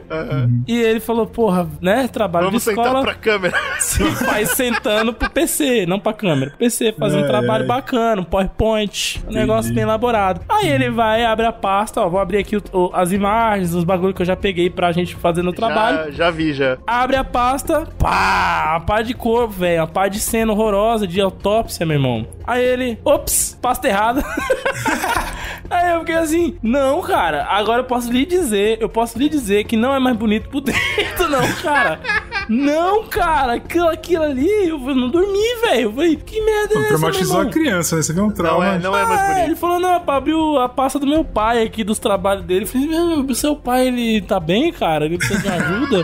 e como é que trabalha com uma merda dessa? Cara, é muito surreal, cara. Você... Foda, bicho. Foda. É, é bizarro, cara. Bagulho, não é? E aí esse senhor, esse senhor de idade, entendeu? De barba, falar pra mim que essa porra é mais bonita por dentro do que por fora. Esse velho tá Eu precisando... gostei. Slow, pensa Eu comigo. gostei velho dele. tá louco, Se cara. alguém chega e pergunta isso pra esse velho, entendeu? É Tudo alguma bem. coisa. Já é legal. Você ok. perguntou pro cara uma coisa, uma pergunta estranha? É estranho. Eu ia, eu achar estranho que perguntou. Quis saber a resposta. Mas foi do nada, irmão. É do nada. Você Ele você tá solta fazendo uma brava, entrevista sozinho. E ele solta. Cara, você sabia disso? Ah, Nossa, velho. Meu Deus do céu, velho. Nossa, Na eu sou muito fã desse maluco, velho. Então, assim, esses caras são caricatos, como eu tô falando. Adorei, e aí, adorei. tipo, qual que é a foda? Eles tentam defender isso que o GG falou. Que ela decapitou ele enquanto ele ainda tava vivo. Nossa! Que isso caracterizava, tipo assim, que tava respirando e tal. Então, o legista, ele deu essa parada. Ele falou, Ele falou, foi cortado laudo, vivo. ele tava. Ele falou assim, tinha muito, se não me engano, o argumento que ele fala é que tinha muito sangue nos pulmões e tal, então provavelmente ele tava respirando ainda quando foi Ah, cortado. tá. E foi entrando... Nossa senhora. Mano, você tem que ter certeza que a criatura tá morta antes de você começar a cortar, especialmente o pescoço. Senão o sangue bombeia. Fala e é isso uma pra quem mata sujeira. galinha, boi, porco lá no... É, a gente sabe. É, por isso que eu tô falando. Mas, Você matou o Nino, né? O Nino, o galo Nino? O coração parou, velho. Senão é uma desgraça. a parada aqui, beleza, ele tem esse laudo maluco aí, e a defesa fala, pô, a gente não pode deixar passar isso, porque se, se o júri fala, pô, então, se isso é verdade, portanto, essa pessoa é um monstro. E a gente não pode que passe isso. Então eles chamaram outro cara, um cara um especialista lá e tal, que foi fazer um novo laudo e, tipo, eles tentaram desprovar que esse laudo era verdadeiro. Falando, pô, pelo meu ponto de vista, isso é impossível, e explicou vários argumentos lá. E um dos argumentos que foi um argumento mais interessante, que o cara passa isso no documentário, é, que meio que desprovou, é, falando que desde 68 tem um, um esquema lá de Harvard e tal, que a galera falou, ó, a partir desse momento é morte encefálica. Ou seja, morte cefálica quer dizer que a pessoa morreu. Foda-se qualquer outra coisa. Coração batendo, foda-se. Ah, Morte morrer. é quando, tipo, o cérebro desliga. Tipo isso? Por quê? Por exemplo, quando você fazer o argumento que o cara usa, quando você fazer um transplante de coração, você tem que tirar de uma pessoa morta. Seu coração não pode ser parado ainda. Se eu não me engano, ela não é culpada por, por, por esse agravante, tá ligado? Tira Eles agravantes. tiram da, da, da pena dela essa parada de crueldade extrema aí. É, Tipo, a gente vai chegar. Da pena é complicado. a gente vai chegar lá, tá entendendo? minha nossa. Então, esse é um dos pontos. É, outro ponto que eles falam é que todo esse discurso da Elise, que ela deu um tiro, tipo, do supetão e pegou na cabeça e tal, ele é infuda- infundado porque o tiro entrou pela parte superior. E ele era um cara muito mais alto que ela. Fala, Pô, pela história que ela conta, se ela aponta a arma pra frente, atira, vai pegar Puta, no peito do entrou cara. de cima pra baixo o tiro? De cima pra baixo. Ou de baixo pra cima, que né, deveria entrar. E entrou de cima pra baixo. E aí os caras. a galera ficou igual GG, travou. Falou, ah, então ela matou, pá. E a hipótese da polícia era que ele foi buscar a pizza e quando ele subiu, ela pegou ele desprevenido. E ele se agachou assim e tomou um tiro na cabeça. E aí daria o quê? Ó, foi premeditado. Ela tava esperando o cara pra matar lá em Não, cima. mas com certeza. Com, mas aí não tem nem o que falar. Aí que tá, a defesa fala, pô, negativo. Vou fazer uma. Faz uma animação 3D. Ah, lá. dele ainda atacar ela e abaixando. Exatamente. Então ele vai Uau, atacar. Eu entendi tudo.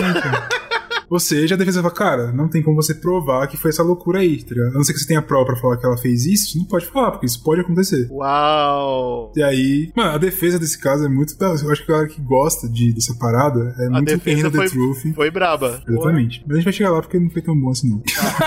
não, foi boa, mas foi ruim. Pareceu bom ali, pá, na hora, mas não colou.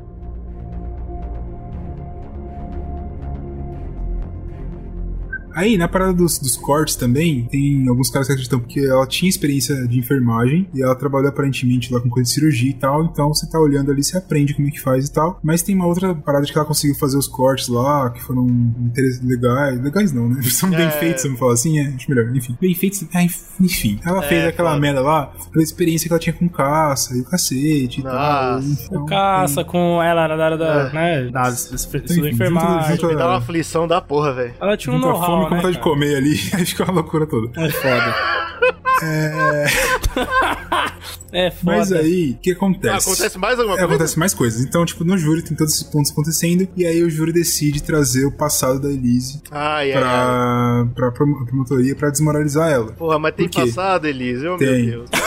Ela veio do sul, era Tem muito passado, pobre. O que gente. ela meu fazia? Deus. Meu Deus. Ô, gente, Só o, que, o seu cara- passado ser usado contra você numa É situação uma de merda, é uma merda. É a um bagulho. Vocês- né? e agora vocês vão entender mais do, que, velho. mais do que nunca toda essa parte do, do machismo em relação a- ao julgamento que foi tão usado. Por quê? Ela era muito pobre lá na cidadezinha dela lá do interior e tal, ela quis vir pra São Paulo. E o que, que ela veio trabalhar aqui? De prostituta. Então ela era uma prostituta de luxo. Como que o Marcos conheceu? Porque o Marcos, ele era o famoso putanheiro. Ai, ai, ai, ai, ai. gostava de prostitutas de luxo. Nossa, mas Então, aí. eles se conheceram assim. E aqui, mano, aqui o bagulho fica muito loucura. Por quê? Quando ele tava discutindo com ela, o que acontece? O delegado perguntando, ela confessando lá, o Marcos, nessa época, era casado e tinha uma filhinha. E aí ele conheceu a Elise no pu- na, na putanhada lá, né?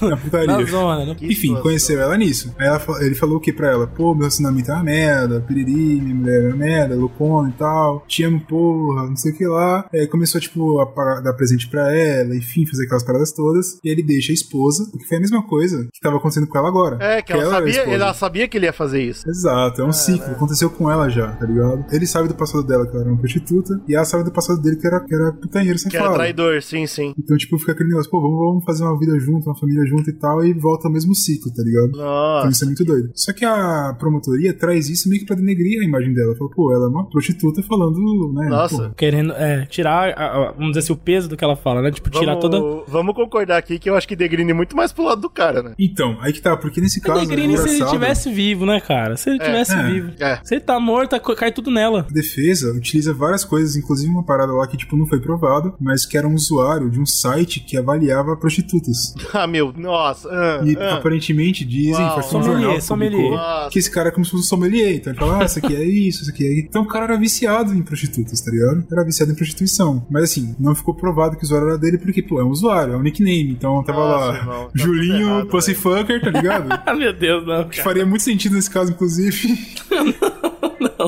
Com vários comentários, enfim. Então tem toda essa parada e que é, e que é feio porque, tipo, geralmente no comentário tem uma, uma jornalista que ela comenta isso, né? A gente vê esse tipo de coisa pra denegrir a imagem da vítima, é, geralmente quando é mulher, né? E eles fizeram isso pro cara também, falando, pô, comeu de puta, tal, não sei o que lá. Não, mas independente, o grande muito doido, problema né? disso que a gente sabe muito bem é que só aumenta o estigma sobre as, as mulheres que Exato. trabalham com sexo. É uma merda. Aí tem, a gente tem o último episódio que ele tem alguns focos, ele foca bastante no passado mais passado da Elise. Então, tipo, pô, era, era muito pequenininha. Aí aqui tem um, tem um ponto que ele já comentou outras vezes que ele não gosta muito, que de certa forma você tá humanizando e tentando justificar algumas coisas, talvez, eu não sei. É, porque no caso dela, não sei se, se entra nisso, mas fala que ela foi abusada pelo padrasto dela, por exemplo. Deixa eu explicar o contexto pra quem não sabe. Eu fico puto quando falam sobre isso, só porque claramente é uma assassina. Eu, pelo menos, tô do lado 100% de que ela foi premeditado esse assassinato. E aí falam, ah, e foi abusada. Pra mim, passa a mensagem de que quem é abusado na infância já tem essa premissa de ser uma pessoa perturbada no resto da vida, tá ligado? E eu acho que só piora ainda mais uma infância O que já foi uma estigma, né? merda. É, você ainda, pô, você tá tentando sair daquilo e aí a sociedade tem o estigma. Ah, você vai ser um assassino, hein? Porra, bicho, me deixa em paz, cara. Colocam isso com preferência sexual, colocam isso com É. comportamento social. Puta, eu odeio Tipo, isso. sempre querem justificar, né? Tipo, alguma coisa. É, tipo assim, e aí na- negativiza certos comportamentos que não tem nada a ver. O né? único tipo, na perturbado era quem dela- abusou da criança, só. Sim, mas na fala dela, em nenhum momento ela fala, pô, veio prostituta por conta disso. De forma nenhuma, tá ligado? Ela Ainda bem, conta. ainda Mas se bem. usa muito. No, no consciente popular cai muito É, isso, né? existe, é uma Por palhaçada. conta dessa, de- desse estigma que, que a sociedade tem e tal, é A foda. gente também tem o final do júri, como que termina isso. E quando vem lá, o juiz vai, vai ler a parada, ele começa a falar, pô, ó, é, não foi nenhum agravante, entrou, não sei o que lá. Ou seja, em resumo, quando ele tá lendo a parada, a defesa começa a comemorar, fala, pô, a gente ganhou, tá ligado? Deu nós pra caralho. Só que aí o juiz fala, pô, 30 anos de prisão, foda-se. não 30 anos não, na verdade foi 19 anos. O 30 anos juiz, é o máximo. juiz caiu na minha, né? Tipo, mano, vocês É. têm, vocês têm uma ótima defesa? Tem, mas, cara, isso foi premeditado, sinto muito, vai É, pra tipo assim, cadeia. por mais que ah, pode ser que não seja premeditado, foda-se, mas, mano, você matou e esfartejou, é bagunçado, 19 anos e foda-se. E ela vai presa, então, tipo, aquele negócio, parece que nenhum dos dois venceu, tá ligado? Tanto que tem uma cena engraçada que os caras estão comentando sobre essa narrativa, falando, pô, pare- aparentemente a defesa foi, foi superior, é, a promotoria e tal, mas aí o, o cara lá que eu falei que é muito midiático, o promotor, dá uma risadinha mole, ele fala, pô, se, seria, será que eles ganharam? Porque ela ficou 19 anos de cadeia, ah, Ah, então fica aquele negócio. Parece Ficou que, tipo... no passado? Ela tá livre? Não, ela tá, ela tá Ah, ela ainda. tá ainda, tá, tá. Mas foi aquela parada, tipo, aparentemente, é, parece que nenhum dos dois lados ficaram muito contentes, tá ligado? A defesa, tipo, venceu, mas não venceu o que ela queria, que era muito menos tempo, e a promotoria queria mais tempo e queria que fosse agravantes e não conseguiu, tá ligado? Então ficou uma coisa meio termo aí. Mas, enfim, e aí o drama que você tem do final é justamente ela contando isso, como se fosse uma forma de contar pra filha dela, como contou no começo, que tá com os avós, né? Então, faz anos que ela não vê a filha e tal, e ela, tipo, pô, e é engraçado que no final ela fala algumas coisas assim, tem coisas que eu nunca vou contar aqui. Isso é muito estranho, eu achei uma fala meio bizarra, Não é? inclusive. Caralho. Porque, tipo assim, pô, tem coisas que são segredos que a gente leva pra cova, sabe? Assim, Pô, se você é vítima, conta tudo, meu irmão. Abre, abre a boca. é, mas aí ela fala, pô, só vou contar se um dia minha filha quiser ouvir, vou contar pra ela e tal, e piriri, e fica aquela parada toda. Então tem todo esse drama que ela quer muito ver essa filha dela ainda. Então daqui a alguns anos ela vai sair da cadeia, provavelmente ela vai querer ter esse contato com a filha. Eu fico imaginando como a cabeça dessa, menina Nossa, essa porque- criança, meu irmão. Puta. Sei lá, enfim. Mas é isso, né? Então, eu acho muito difícil da, da gente bater o martelo e tal, mas uma coisa que é bem clara é que, independente dos motivos, do que aconteceu e tal, ela fez uma grande uma cagada que foi matar uma pessoa. A, a Isso é- cagada, a cagada foi escortejar. Tem que chamar a polícia, velho. Você fez a merda, agora chama a polícia, lida com o que aconteceu, conta tudo. Agora, meu, quando a pessoa não conta, ainda fica mantendo uma mentira depois, é, é muito difícil de defender, cara. É, eu acho muito bizarro também. Você tem que pensar que essa pessoa pensou no que ela tá fazendo. E se ela pensou no que ela tá fazendo, ela perde aí total a- o benefício da dúvida. É, é- Mas é é aquela parada que, tipo, você tava falando, pô, eu acho que foi premeditado. Eu fico na dúvida, tá ligado? Quando você viu o documentário, eu fico na dúvida. Não sei se foi premeditado. É, e não sei se foi uma coisa passional, tipo, na hora que ela fez, e aí ela começou a cagar no pau, tá ligado? é, e aí foi uma cagada atrás da outra. É, tipo, uma prostituta do sul que tava casada com um cara rico, vou ser julgada e vou fazer merda, eu não sei, tá ligado? Mas ainda bem que eu não sou juiz também, não tenho que Ainda essas bem merdas. que não tá no nosso colo. Ainda Porque bem. eu não faço a mínima ideia. É, eu sei que é uma situação tô completamente de merda e é um caso muito famoso brasileiro. Enfim, é, eu achei bem interessante. O documentário, ele é bom. Só vá ver com senso crítico, tá ligado? Porque eu acho que ele tem uma. Ele é mais. Ele é enviesado, ele é bastante é, ele é enviesado. A gente vai legal pra você ter a visão dela, mas, enfim. Alô, rapaziada. Aqui é o Eugênio e, assim como a gente fez no último podcast de crimes, de novo eu vim aqui com adendos. Dessa vez, é, especificamente sobre o caso da Matsunaga, os nossos queridos apoiadores no grupo fechado do Zcast, pessoas maravilhosas que ouviram a live e vieram falar pra gente que a gente deixou alguns detalhes de fora que eu vou atualizar aqui pra quem não conhece o caso ou pra quem tem interessado. Principalmente queria agradecer aí o Cazuza lá do nosso grupo, que foi o cara que mais trouxe informação. A primeira coisa mais importante é que tem alguns casos pré-acidente ou pré-assassinato que são importantes. Por exemplo, o fato da Elise ter comprado uma motosserra, que é uma coisa que gera suspeitas, porque cacete alguém compraria uma motosserra, mas tudo bem, ela não foi, isso não foi usado no caso porque ela não usou pra nada. Outra questão importantíssima é que depois do assassinato, quando ela foi cortar o corpo do marido, ou ex-marido, a família tava em casa, cara. A filha e a babá ainda estavam em casa e aparentemente, eu não sei quão fundo foi esse questionamento, como eles chegaram a essa conclusão, mas ela conseguiu parar o desmembramento do cara pra ir amamentar a criança e depois voltou a desmembrar o cara. Então isso é extremamente terrível. Finalmente, a última informação importante também que ele levantou no grupo foi que era pro, pros pedaços do corpo serem desovados muito mais longe, mas aparentemente a Elisa conseguiu ainda ser parada pela polícia com o corpo no carro, porque os documentos do carro acho que não estavam em ordem, mas ela não foi pega aí e acabou soltando os corpos, o corpo mais cedo e voltando pra casa. Pra quem não entendeu também da narrativa do Brunão, é claro, né, que o e-mail não foi mandado pelo Matsunaga e sim por ela, né? Ela usou o computador dele pra mandar o e-mail falando que ele tava bem, quando na verdade ela tinha matado ele. E é isso. Acho que é o suficiente pra vocês tirarem suas conclusões aí e vamos seguir porque o próximo é terrível.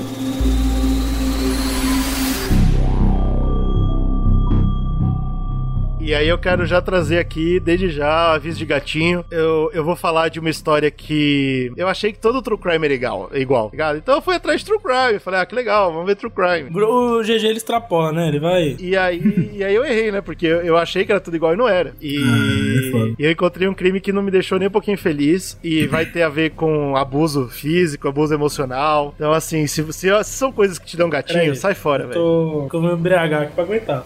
Não, mas é, é foda, porque assim, eu acho que eu acho que a gente vai dar risada dos absurdos, mas é, é, sei lá, fica, fica a critério aí de quem quiser ouvir. Aviso de gatinho tá dado. Vamos lá. Vamos tudo começa, cima. tudo começa nos anos 70, com uma rapaz, família feliz. Esse ano aí foi um ano bagunçado. Foi um ano bagunçado. Uma família É. cristã super feliz. Putz, aí não tem como acabar bem isso daí. em Pocatello. O Mayhem já mostrou que não tem essa porra, não. No estado de Idaho. Um bairro, um Ah, bairro... Estados Unidos é terrinha boa, hein? Estados terrinha- Unidos também é mais bagunçado que todos os lugares. né, É, bicho? então, e aí parabéns pro pessoal do, do grupo fechado do Zcast que falou que ia ser um Bob de novo, que é um Bob de novo. Como vocês É, sabiam? porque já é o terceiro Bob que você traz nos crime de crime, cara. É, não é de propósito, eu juro. Inclusive, eu até fiquei com medo que a gente já tinha falado sobre esse crime, mas eu imagino que não. Bom, vamos lá. Ah, tem essa família branca, cristã, vivendo o sonho americano nos Estados Unidos, nos anos 70. A família Broberg. Ela era composta por- pelo pai da família, que chamava Bob, a mãe da família, que chamava Mary Ann, e as três filhas da família, que chamavam Karen, Susan, Jen. A família tava ok de grana. O Bob, o pai da família, ele era um florista, ele tinha uma loja de flores há 40 anos, então eles tinham uma grana. E as crianças tinham tudo que queria, tá ligado? Era uma família que amava muito elas, dava todos os presentes, era tudo muito bom. Entra em cena, em 72, um cara chamado Robert Berthold, outro Bob, olha aí,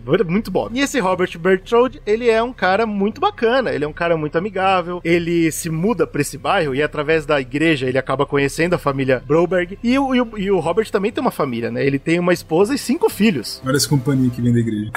Exato. E por, em função da igreja. Vou eles falar nada ainda, vou ficar quieto. Hum. E a Mary Ann, que era uma mãe de. é, uma dona de casa, né? Já que o Bob tava trabalhando no- no- nas flores, ela cuidava da casa, cuidava das três meninas e ia muito pra igreja. Então lá ela conhece o Robert e ela acaba ficando. Pô, esse Robert é um cara muito legal, muito agradável, muito querido. Vou, traz, vem aqui, conhece minha família, pô. Cara, você fala, vou trair, vou trair. Vamos jantar junto, vamos almoçar junto, coisa coisa muito boa. E como também o Robert ele tinha uma família inteira, certo? Então também tinha cinco crianças e todas de idade próxima das meninas, deu tudo certo, deu match. As famílias imediatamente se juntaram e quase se tornaram uma só. Meu Deus, coisa estranha. Mas tinha, é, então, o estranho não era nem isso. O estranho era que a esposa do Robert e as crianças do Robert, diferente dele, que era um cara mega legal, falava pra cacete, amistoso e tal, a família era quieta, silenciosa, falava nada, ficava tudo na deles olhando pro chão. Falavam, Hum. engraçado, né? Mas tudo bem, o, o Robert é legal. Povinho vamos- tímido, do Puxaram a mãe, puxaram a mãe. Acontece. É, puxaram a mãe, acontece, mas beleza. Ah. E, o, e, o, e o Robert acabou se tornando muito próximo da família. Então, pô, participava de almoço, churrascão, levava as crianças pra escola. Ele tava lá participando, gente fina pra caramba. Alguns meses, né, isso vai passando. E em 72 mesmo, rola um evento muito chato que o Robert ele vai pro trabalho e ele liga pra Mary Ann e fala: Pô, Mary Ann, você é uma vizinha tão boa. Eu vim pro trabalho e esqueci meu almoço. Ah, meu Deus. Esqueci meu almoço foda. E a minha esposa tá ocupadíssima olhando pro chão, então eu queria muito saber se você, Mary Ann, que é uma vizinha muito boa, você não pode trazer um almoço pra mim. E a Mary Ann, porra. Mas peraí, Mas o o almoço, ela ia buscar o almoço dele na casa dele? Não, não, ela ia, ia fazer, o ela ia almoço. fazer na casa dela. Essa é a pergunta que eu queria saber. Ele, que- ele mandou ela fazer o almoço É, e e levar. levar pra ele. Na mas casa que dela. homem desagradável, né, bicho? Não, mas ele era muito Slow, agradável. Bateu e falou, ô Slow, na moral, eu tô com uma fome aqui, esqueci o bagulho. Faz um almoço aí, me traz. E você Tá no trabalho aqui. Não, mano, a família cristã. caralho. Família cristã, a gente. Família "Oh, nossa, cristã, que porra é essa? Que É claro, caralho é claro que eu levo. Alô, é vizinha, você é cristã, né? Legal. Ótimo. Então vem aqui fazer um almoço pra mim aqui. Caralho. E ela leva, com prazer. Porra, uma vizinha Tá fazendo um bem pra um, pra um vizinho gente fina pra caramba. É, se o erro é dela, de fato. Só Não, estranho ele pra pedir caralho, esse hein? pedido E é aí. de estranho. boa, e é de boa. Só que ela se repete, e se repete, e se repete. Olha lá, como- olha lá, dá a mão que é o quê? O braço. É foda isso aí. É, acaba se tornando, é foda. acaba se tornando rotineiro, né, cara? E tudo bem, até aí não parecia nada de errado. É, E o marido dela falou o quê? Peraí, o que você tá fazendo almoço pros outros? Achava ótimo. O Com marido comida dela, que eu compro. Não. Dando comida pros outros, o marido. Tá achava levando de justo, comer. porque ela tava sendo uma boa cristã, caralho. Tava tudo bonito, cara. Ah, não tá escrito na Bíblia isso aí não, de fazer almoço pros outros não. Tá escrito, cara. Bom, Não tá. Não Tá tá tudo não. dando certo. Tá fazendo Aí- pra compartilhar, não pra poder dar pros outros. Nessas idas e voltas pro trabalho do Robert, eles acabam papeando e trocando sorrisos e trocando Ah, toques. Então, pra quem chutou que ia trair, acertou em cima. Ela foi caindo no papinho do Robert até que mais uma semana se passam e eles decidem juntos ir pro retiro da igreja, que várias pessoas do bairro lá vão. Hum, deixa eu contar um segredo aqui. Sobre Eles vão retiro. juntos sem, sem, sem, Sem a esposa família, só- porque os dois são os mais é, beatos, vamos dizer assim. Os dois vão muito pra É, igreja. é mas eu vou contar um negócio aqui, tá? Re- Retiro de igreja, tá? É bagunçado, viu? Tá legal? Olha, eu não posso já falar eu fui, eu nunca já fui. vi. Eu sou testemunha aqui de que é bagunçadinho o negócio. Acontece que foi bagunçadinho Viu? o negócio. É, são três, você põe ser humano três, quatro dias junto no meio dos, dos cantos. É, Não. retiro, separado da humanidade. Tem é essa foda. não, tem essa não, é baguncinha. Diz que lá ele fala: Ô, eu quero dar um rolê nas montanhas, você não quer ir comigo? Ela fala: Vou, rapaz. claro. Robert é um cara legal pra caramba. A gente pôde. Ele fala que eu sou linda, ele fala muito bem das minhas pernas. Ela fala muito isso no, com- no comentário. Ela- ele fala muito bem das minhas pernas. Então vamos, vamos lá. E eles vão dar aquele rolê, e é claro, né? Traz a ninguém- janta, caiu, eu te dou uma comida. Aquele famoso papo. Puta que pariu, né, cara? Precisamente, Ai, ai, precisamente. ai. Vamos Já lá tomar um vinho, cara. tomar um Ah, banho. A coisa esquenta, Aí eles acabam ficando juntos e a Marianne volta desolada, envergonhada. Falando, porra, eu, eu que sou uma mulher cristã, acabei de fazer um, um absurdo completo, né? E mesmo assim, bagunça. ela não conta nada pra família, óbvio, porque uma coisa que religioso sabe fazer bem é guardar segredo, né? Então ela não fala nada, fica em silêncio e beleza. No mesmo ano, no mesmo ano, em 72, o Robert não só tava se aproximando da esposa, mas ele também tava se aproximando do marido. Ele era um amigão do cara. E Caramba, esse cara aí é bagunçado mesmo. Quem quer comer, comer todo mundo, esse filho da puta. Todo mundo Esse cara aí. É o um vizinho, dia- a vizinha. Um belo dia ele cola na, na loja de flores do Bob e fala: Porra, Bob, beleza? Vizinho, que- vizinho querido que eu gosto tanto. Bob, ô, Aí ele veio com a janta, né? Ó, tô querendo te dar uma comida, hein?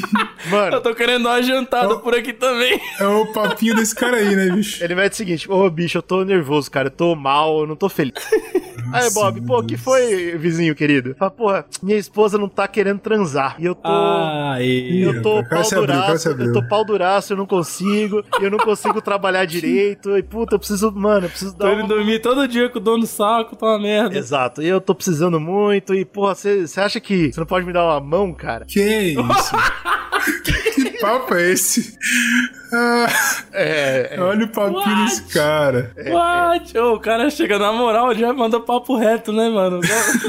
Pelo menos ele já foi logo no papo reto, né? Ele não ficou meio termo. Aí né? Não, mas ele Bob- deu uma historinha. E o Ô, Bob parceiro, falou, pô, Pois logo, eu vou ter um, tô com um papo, um papo que eu vou só pra você, só pra você sou, daqui a pouco. né? eu sou um bom vizinho cristão, Não, pera aí, ele não falou isso não. e Não foi isso um, que ele copo, falou, não. um copo d'água e uma mamada não se nega a ninguém, não é isso? Exato. Tá na- isso tá na Bíblia, isso Tá aí na Bíblia, tá na Bíblia, tá. então. Ele citou essa, essa bela leitura e falou, então, eu vou te dar uma Provérbio, força. esse provérbio aí milenar. Eu vou te dar uma forcinha pra. Aí ele, ele fala pra se aliviar. E alivia o cara, né? Alivia o Robert. Ah, meu Deus, cara. Na moral, Então, nesse ponto da história, em 72, o Robert tinha um caso secreto com a Marianne e com o Bob. Entendi. Então o cara passou Então- levando na família toda. Legal? Beleza. E, obviamente, eles nunca falaram sobre isso um pro outro, né? Então, os dois viviam em segredo. Aí, tá vendo? Erro bobo. Que se falasse, faziam Faziam uma festinha, uma, uma alegria. ia ser mais gostoso, né? Ia, Ia ser, ser mais melhor. da hora. Sem segredo, sem. Tá vendo? bagunça, segredo né, no matrimônio, ele É priva falar, você de, de mais prazer, cara. É, merda. você tem que falar, você tem que falar. E aí, beleza, né? Os caras não se comunicam e fica nessa palhaçada do cacete. Um belo dia, ele, ele senta, ele chega, ele chega na casa do, do, do, do- do cara e fala: Ô, é, Brobergs, eu preciso falar com vocês um bagulho muito sério. Aí os dois sentam, né? Fala, puta, fudeu, agora o Robert vai soltar a fita. Vai me que eu- explanar. Vai É. dar exposed É, aqui. caralho, é um do dois- outro, né? Os dois pensando, ele vai me explanar, fudeu. E, o- e o, e o Robert puxa um- uma, um- uma fita cassete, uma- um tocador de, de fita. E ele fala: Eu tô passando por um tratamento muito sério. E eu, preciso, eu só posso confiar em vocês pra falar essa fita, porque é um bagulho muito sério. Eles, opa, que história é essa? Aí fala: É o seguinte, na minha infância, eu fui abusado quando era criança. E hoje eu sou uma pessoa que não consegue, eu, eu preciso de sexo. E aí os dois internamente pensando: Ah, é isso. Pô, tá explicado. Ele, e, e eu tô tentando me, tirar- me livrar dessa parada. E pra isso eu preciso. O meu médico, meu doutor, vocês podem até ligar pra ele, dar o número do doutor, cacete. Mas vocês podem ligar pra ele. Eu tô precisando reviver minha infância, agora sem ser abusado. Aí os caras, tá, legal. Como é que a gente pode te ajudar? Você, os dois na cabeça pensando, pô, eu, te, eu traio meu marido ou minha esposa com vocês, né? Eu vou te ajudar, óbvio. E eles falam, ele fala, eu preciso só ficar perto das suas meninas, das suas filhas. Não, ah, ah, não, não. Pode parar, agora tá bom. Vamos é isso, encerrar. galerinha. Ficou Vamos por aqui. encerrar, fim da live, acabou. É isso? Se quiser saber o final da história, qual o documentário tá onde? Até a próxima. Até a próxima. Bota o nome do documentário aí, galera. Assiste lá, né? Legal. Não, não assiste é não, isso. também não. Corta aí, tira Bora. as imagens, acabou. Chega. Não. Vamos, Slow. Começa, senão ele não vai parar, não. Ele tá querendo falar, ó. Vai, vai, Slow. Corta o microfone dele aí. Puta. Eu tinha uma fixação por Jen. Eu não sabia por que, mas tinha. Eu queria ficar ao lado dela. Robert Berthold. Qual que é o plano? Ah, meu Deus. Quando as crianças estiverem dormindo em paz, Hum, hum, hum. porque também não quero mexer com as crianças, né? Então, quando elas estiverem dormindo, eu quero só me deitar na cama das crianças. E vocês ah, podem. Meu Deus, cara. E vocês podem olhar pra ter certeza que nada de ruim vai acontecer. ainda mete essa ainda, na ainda moral. mete essa, ainda mete essa. Pô, você viu o papinho que ele deu nos caras aí? Dar uma jantada, saco duro. O cara é cheio de papinho, cara. E aí, qual que é a fita? Você não chega pra um cara que falou pra você, ô, dá aqui uma mamada aqui pra nós ficar legal, e depois o cara fala, deixa eu me deitar com suas crianças. Não, não pode, não, com- não dá, cara. E os dois, que já estavam com o rabo preso, né, falaram, mano, tá bom, foda-se, a gente vai estar olhando, né, então não tem problema. Ruim, e é, é importante deixar uma coisa muito clara desde o começo, galera. Em 70, não tinha essa ideia de pedofilia, não era uma coisa pra, tipo, falar. Olha, tinha ideia sim. Não, é, existia, existia legal, mas ninguém Existia falava. desde Roma, a gente tá fazendo É. uma série de Ih, Roma. rapaz. Ó, pra quem é novo aqui na live aqui, que não conhece, o Zcast é um podcast quinzenal, todos os feeds, tá o botão aí embaixo. Acho? Tá saindo uma série nossa sobre a história de Roma. Então, Entendeu? aí o campeão, o e campeão o último fazia o episódio que nós gravamos, que teve esse termo aí, foi Foi incrível. chato, foi chato. Aí Tá? o, o campeão faz o quê? O campeão deita na cama das meninas enquanto elas dormem. É, Nesse ponto, as meninas têm 10 anos de idade. Hum. E ele, o que, que ele faz? Ele pega esse toca-fita que ele tem, que foi o, o doutor que deu pra ele, e ficou ouvindo a fita, de boa, lá, tranquilo. O que, que, Tem essa fita aí. o que que diz na fita? Ah, a fita é a voz do doutor falando o seguinte: Isso, agora ela tá passando a mão em você. Não. E é muito gostoso. Agora Agora já tá. entendi, já entendi. Tá bom. Tá, eu não vou continuar, mas é longo, tá? Entendi, não, entendi, entendi. Vamos lá. Peraí, É GG, bom. eu quero, eu quero mais termos. Manda mais, Não, cara, manda mais. Ela- ele fala, ela tá tocando você mais rápido, você sente as ondas, você sente o calor dela, você sente o cheiro do, co- do cobertor dela. Bom, eu, não- eu não, Não, vou tá bom, continuar. agora é, para, agora chega. Deu, deu, né? Deu, deu. Não deu. entendi. Mas é um miserável, né, bicho? Não dá pra entender, não? Já. E, é, e ele tava ouvindo essa parada deitado do lado das crianças, mas não fazia nada. Então, show de bola, né? não, não, não. Cara, não. Não é show de bola, cara. Não é show de bola. Mas tu- Deus, não- eu não consigo nem expressar, cara. Eu tô até sem palavras. Então você vai ficar mais impressionado quando você descobrir Tô que ficando enjoado passam, aqui. passam dois anos disso. Dois anos. Dois anos E disso. os Dois caras vendo, pai e a mãe vendo. aí, o- é o ritual dele dormir com as crianças ouvindo essa fita, é isso? E Dormindo com as crianças de vez em quando, traindo o marido com a mulher e a mulher com o marido. Fazendo aquele crossover incredible. Em 74, dois anos de amizade, ele chega um belo dia, coloca o carro na porra da casa da, da família. Bom, cheguei. A Marianne, confusa, falou: Ô, Robert, meu querido, o que você tá fazendo aqui, cara? Não tá na hora de dormir ainda tal. Eu falei, não, veja bem, é, eu, tive, eu tive uma ideia muito louca. Eu tava conversando com a sua filha, Jen, que agora tem 12 anos de idade, e ela falou que ela sempre quis andar de cavalo, então, pô, vou levar ela pra andar de cavalo, que se foda. Aí a Marianne, justo. tá legal. Deus, cara, o que que tá acontecendo? Então leva legal. E eles foram. E, e passa o dia inteiro e não volta, né? Não, Aí não, os- não volta, né? Ele Não vai, volta, né? engraçado que não Ele volta. vai, ele vai. Agora voltar não vem, E né? ele foi tranquilo. Aí, ele não volta. Ah, aí os Broberg começam a ficar preocupados. Aí a, a esposa fala pro marido: Porra, não sei, o Robert é gente fina, mas não sei. E, e- e eu quero deixar claro uma coisa: na cabeça deles, na cabeça da esposa, o Robert gosta dela. Na cabeça do marido, o Robert é homossexual. Então, meu irmão, não tem a menor possibilidade desse cara tá querendo nada sexual com a filha dele. Na cabeça dele. É que eles não tinham escutado a fita, não, né? Eles não sabiam. Não, eles não, tinham, eles não tinham ouvido a fita. Bom. Ligaram pro médico, será? Pra saber o que que tava acontecendo também? Ah, eu vou falar do médico. Bom, Ah, ligaram porra nenhuma, Bruno. Cara, passa um dia internado. Quando vai chegar no segundo dia, eles falam: Meu, eu sei que o cara é enrolado, alguma coisa pode ter acontecido, mas é bom a gente ligar pra polícia, no mínimo. Aí, pô, chega na casa deles a esposa do Brover, do, do, do Robert. E a esposa fala: Não, calma, mas peraí, eu conheço meu marido, ele nunca faria nada disso, vocês sabem, o cara é incrível, o cara é o melhor homem do mundo. Os dois, traindo também a esposa dele. Fala, é, é foda. não sabia o que falar. Toda essa situação, acaba que eles não ligam pra polícia. Não ligam no primeiro dia, não ligam no segundo, não ligam no terceiro, não ligam no quarto. Vão ligar pra polícia no quinto dia de desaparecimento da criança. cinco dias eles esperam pra ligar. Por quê? E eles falam isso no comentário. Eles não queriam que a comunidade ficasse sabendo. Ah, meu amigo. Quem já teve parte de igreja sabe que a comunidade de igreja é, é foda. É. Bom, cinco dias eles demoram pra ligar. E é claro que na hora a polícia nem atende a ligação. A polícia, ah, cinco dias, legal. Redireciona pro FBI na hora. Não, a polícia assim, ó, cinco dias, é, vamos já pro ML, né? Vamos já botar já direto onde tá a jurisdição, né? Já manda Caralho. pro- já manda pro FBI na hora. O FBI Nossa, vem na porta dos velhos no mesmo dia. Não, imagina o FBI. FBI, né? O FBI chega e fala assim: como é, é, é, cinco dias? não, se eu sou FBI, eu falo assim, irmão, seguinte, cadê seus outros filhos aí? Todo mundo vai embora, acabou, perdeu agora todo mundo. Vocês não É, sabem pega os. RG, pega o CPF aí, vamos cancelar todos. Pega um atrás do outro aí. Não, não, não, para. Pelo amor de Deus, cara. Tem pessoa que eu acho que devia ser proibida de ter filho, cara.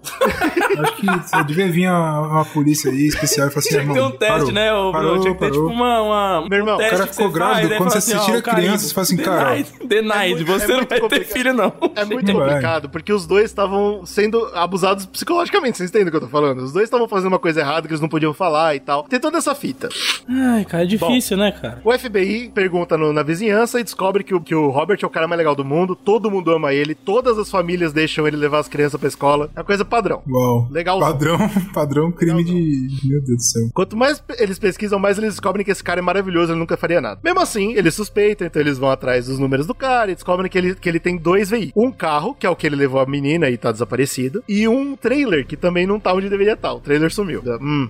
Jogam né, o carro pra pesquisa e encontram o carro abandonado. Legal. Quando ele chega no carro abandonado, eles encontram a chave na ignição e a janela do lado passageiro, que é onde tava a menina, quebrada, estilhaçada com sangue. Hum, hum, hum. Aí eles falam: olha aí, pode ser que o cara. Pode ser que seja verdade. Pode Olha ser, aí. Pode ser que eles foram atacados. Passou o quê? Passou um urso aqui? O que foi que aconteceu? É, e o cara nem é culpado de nada. Olha aí. ah, eles foram atacados por al- algum maluco. Exato, porra. Sai nos jornais, vira, vira, vira uma parada, tá ligado? Todo mundo começa a falar disso no estado de Idaho e até nos estados vizinhos. Tipo, mano, o que aconteceu? Legal, agora eu vou mudar a perspectiva da história pra contar o ponto de vista da Jenna, menina de 12 anos. Ah, meu Deus, esse, é- esse é que eu tenho medo mesmo. Que ela entra no carro, super animada pra andar de cavalo, que era um sonho. E quando ela entra, o, o Robert tá no, no. Ele fala: Ei, Jen, tudo bem? Legal, então, cavalo, foda de cavalo é o pelo. Pode dar alergia. Então toma aqui o antialérgico. E ela toma, claro. E aí ela paga. Ah, quando ela acorda, ela acorda numa, num quarto pequeno, numa cama, com um toca-fitas do lado dela. O toca-fitas tá tocando um áudio muito esquisito. E ela presta atenção pra entender o que tá acontecendo. O A áudio. Xuxa ao contrário? Talvez. O áudio fala que eles são os alienígenas, Zeta e Zetra. What? É, esse conto não para, é incrível. os, alieni... Deus, cara. os alienígenas explicam que ela não tá lá por acaso. Ela é especial, ela tem sangue alienígena. Ah, não, velho. Não, não, não, não, não. GG, para. E Não é ela tinha uma missão muito importante. O sangue alienígena dela, ela tinha que gerar um filho, ela tinha que ter um filho Não, não, não, não. Nossa, velho, não. com o macho que eles escolhessem. Eles iam escolher o macho, não era trabalho dela E fazer. por um acaso, por um acaso. Por acaso esse filho da puta aqui. Ah, cara. E aí é claro que tem as paradas simples, né, de, que, de lavar cerebral de criança, né? Então, assim, é, é- essa missão é um segredo, você não pode falar pra ninguém. E se você não fizer, a gente vai matar sua família. Legal. Pô, coisa leve, pra Coisa caramba. Esses aliens também estão show de Que a bola. criança É, já os aliens, eles são incríveis, né, cara? Eles É, trazem então. a verdade. E aí ela sai desesperada desse quartinho pequeno pra abrir a, a porta pra outros quartos pequenos. Adivinha, né? Eles estão dentro de um trailer. E Olha ela encontra. curioso. E ela encontra o, o- o macho que eles escolheram. E aí, essa, essa é a parte mais triste do conto. É por isso que eu falei do gatilho e tal. Porque assim, ela- obviamente é o Robert, certo? A gente já sabe disso. É o, é o cara de 40 anos, ela tem 12.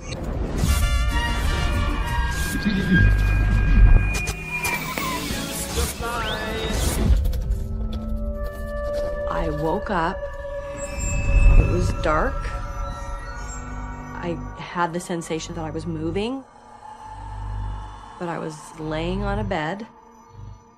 My wrists and my ankles both had straps around them. I couldn't move. This monotone voice kept talking in my ear. It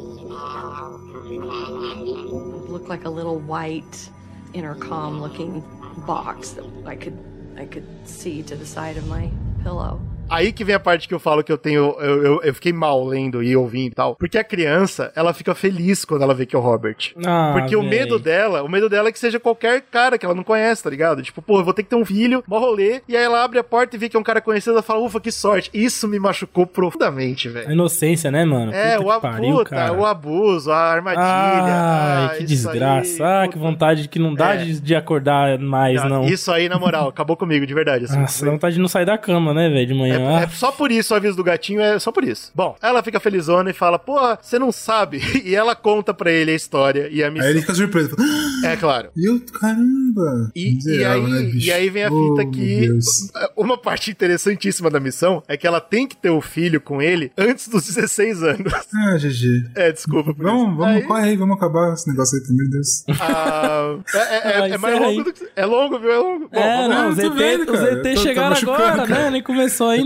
É, começou a acabou- bagunça Acabou de ainda. chegar o ZT É. agora. Ah, e aí, o que acontece? Por Aí vários o Bob, dias... o que que o Bob faz, né? Durante os próximos dias, o Robert, ele anda com, essa, com esse trailer por todos os Estados Unidos, rodando sem parar, óbvio, pra não ser pego. Durante o dia ele roda, durante a noite ele pega os livros de Kama Sutra e vai ensinando pra ela como faz. Pra criança de 12 anos. Ô, tô- sério, ah, É, é terrível, é terrível. E aí vem, né, finalmente, óbvio que depois de alguns dias, quando ela finalmente entende o que vai acontecer, que, mano, puta, o cara pra... Bom, aí ele estupra ela. E a fita... É, né, surprise. E a fita que ela recontando nesse, nesse documentário, tem uma hora que ela explica como que era feito e, velho, é assim, é pior que filme de terror, porque você sabe o que aconteceu. Bom, o FBI, obviamente, tá atrás do que tá acontecendo, né? E o FBI entra em contato com o irmão do Robert. Ah, meu Fala, pô, a gente tá procurando seu irmão, não sei se você sabe de alguma coisa, ele sumiu com uma criança, a gente tá achando que eles foram atacados, lembra que o FBI ainda acha que eles foram atacados. é, claro. E o irmão fala, não, não, pode crer, ele é pedófilo. What? Que? O irmão fala, não, não, é, ele é pedófilo, inclusive ele já abusou da nossa irmã também, mó rolê. E é da irmã, da irmã, da irmã? Da irmã dele, né? Que quando ele era mais jovem, ele abusou da irmã dele, que era uma- quase uma bebê. E o irmão fala: Não, pode crer, é pedófilo mesmo. Pode, pode prender, que é isso aí. Pode prender que tá, que é, tá culpado. Aí Qual tem, é, velho? Você espera alguém. Mano, eu, não- eu não sei nem como você tem reagir um a irmão, isso. você eu não tem sei um nem como irmão. reagir aí. Vamos lá.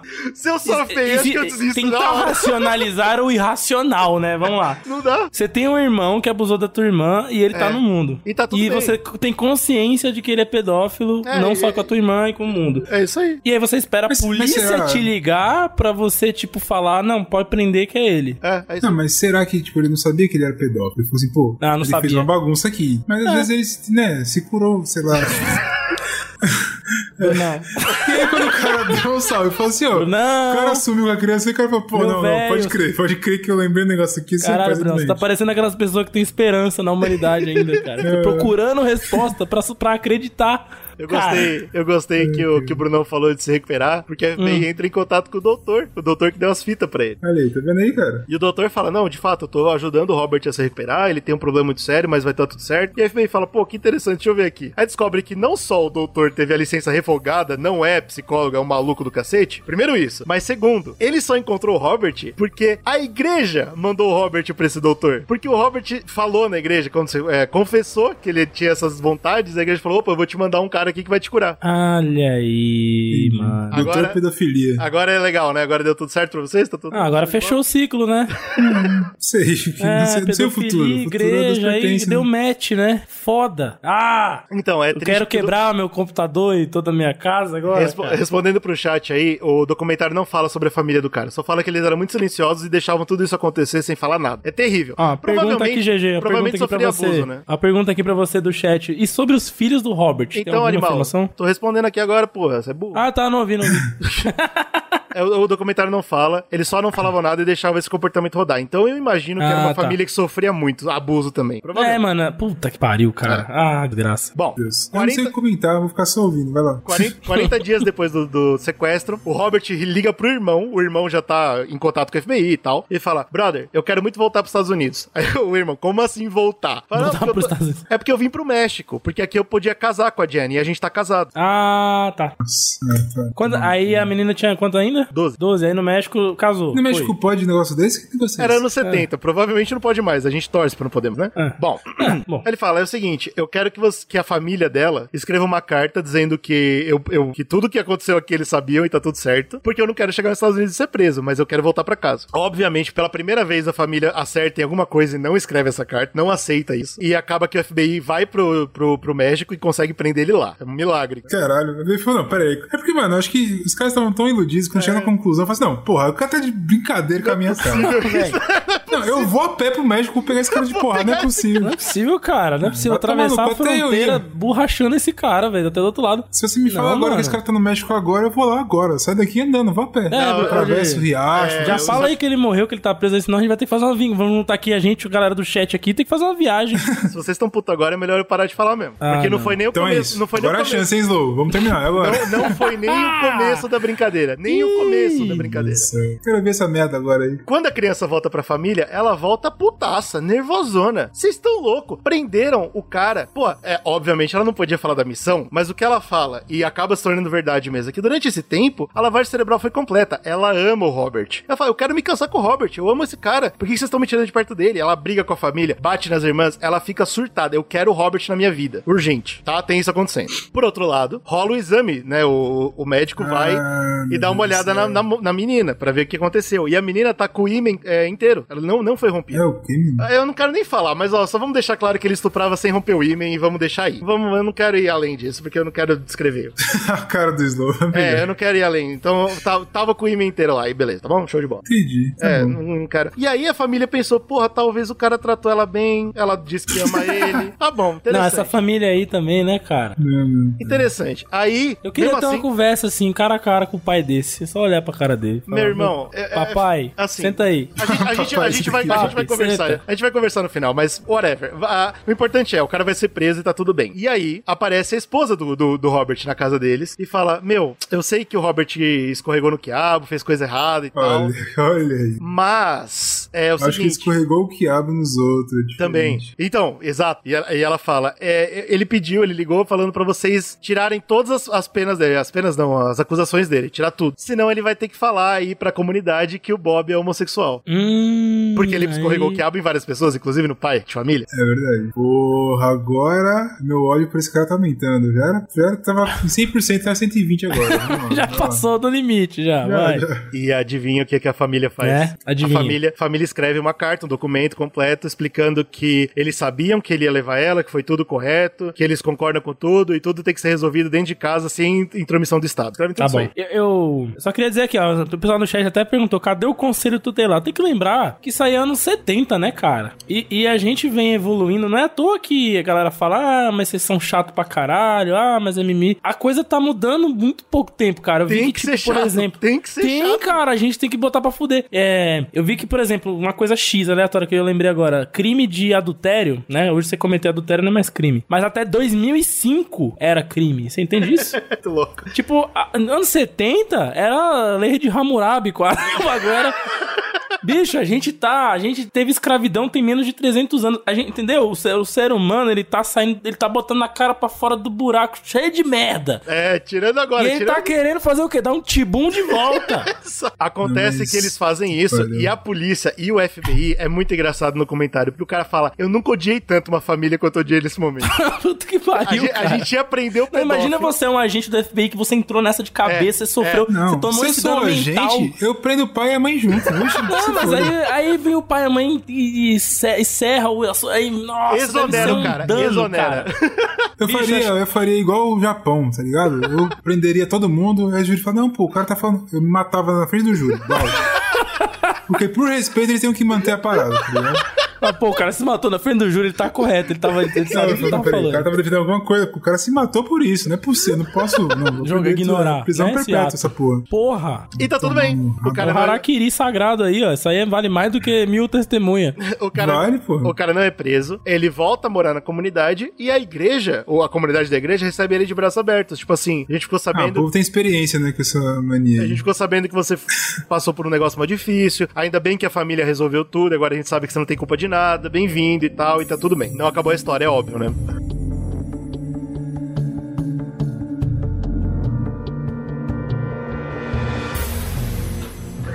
A Jen, a menina, tá apaixonada no cara. O cara continua mandando carta pra ela, falando: pô, eu amo, eu amo você, eu amo seu corpo, a gente vai casar, porra. E, a- e- e não esquece da missão e não fala nada pra ninguém. E ela, pô, eu amo você, eu também não vou falar nada e a gente vai ficar junto, fica tranquilo. Eles ficam nessa palhaçada de cartinha. A mãe, obviamente, percebe, porque, né, pelo menos isso a mãe percebeu. E ela fala: não, não, não, Nananina, eu vou papear com esse cara e vou mandar ele sair da nossa vida, desaparecer e tal. E ela começa a ter ligações com o Robert. Mas a gente tem que lembrar que essa mãe e o Robert já têm um passado, né? E o bichão é da lábia, E né? o bichão é incrível no. no Pô, o bichão imita lábia. até Alien, cara. Ele começa com o negócio de jantar, dá uma E ele vai embora, ele vai embora. Começa com o negócio de saco duro, depois inventa Alien, bicho. Cara, ele é muito avançado. E ele consegue, ele consegue convencer a mãe que ele tava fazendo tudo isso só porque ele queria ficar com ela, na verdade. E eles voltam a ter um caso. É isso Aí. mesmo. A Isso, mãe, exatamente. ela consegue ter um caso com o cara que sequestrou a filha dela. Não, isso aí é ficção. Isso aí é Sequestrou, violentou, caralho, e ela volta com... E aí tá tudo bem. Por seis meses, ela trai o marido com o Robert. E durante esses seis meses, toda noite que o Bob não tá em casa, ela deixa o Robert dormir na casa dele.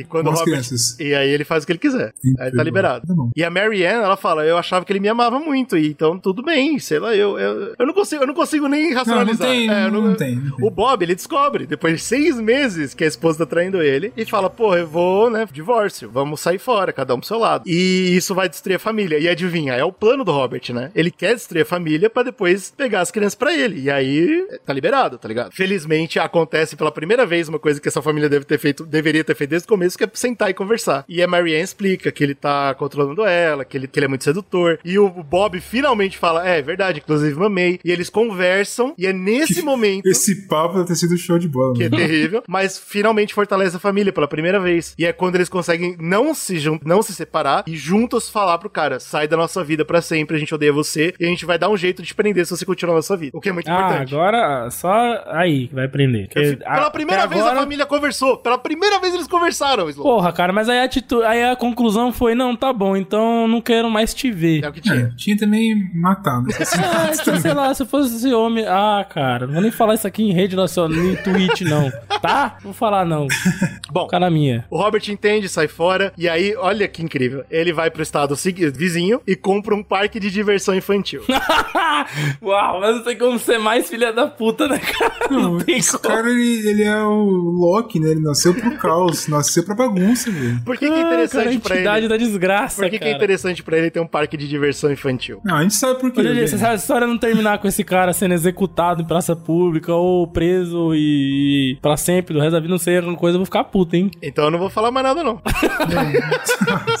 Meu Deus do céu. Tô falando aqui que eu vou ficar puto, vou ficar A Jen, puto. a Jen, a criancinha de 12 anos, tá apaixonada nele. E ela vê nisso uma oportunidade, oportunidade incrível. Eu vou pro parque. Lá eu vou ter diversão e o amor da minha vida. E eu vou fazer a missão e salvar minha família. Então é 10 de 10 em todo sentido. E ela começa a brigar com a família e fala: Eu vou pro parque, eu vou pro parque, vocês não podem fazer nada. E, ela fala: Eu vou fugir se vocês não, não me deixarem ir. E a família deixa. E ela vai de avião pro parque de diversões e lá ela passa uma semana inteira com o cara. Meu Deus, mano, que porra. E a Não, família deixa. Com quantos anos ela tinha? Acho que agora tá com 13, imagino, mas whatever. Ah, É mas tipo, menor de idade assim, ela foi sozinha? Família deixa, porque é melhor do que ela fugir e morrer na rua. whatever. Será? Ela vai, mano. passa uma semana com ele, quando ela volta. Uma semana, desculpa, desculpa, dois meses com ele. Dois meses com ele. Ah, entendi. Legal, só piora. Bacana.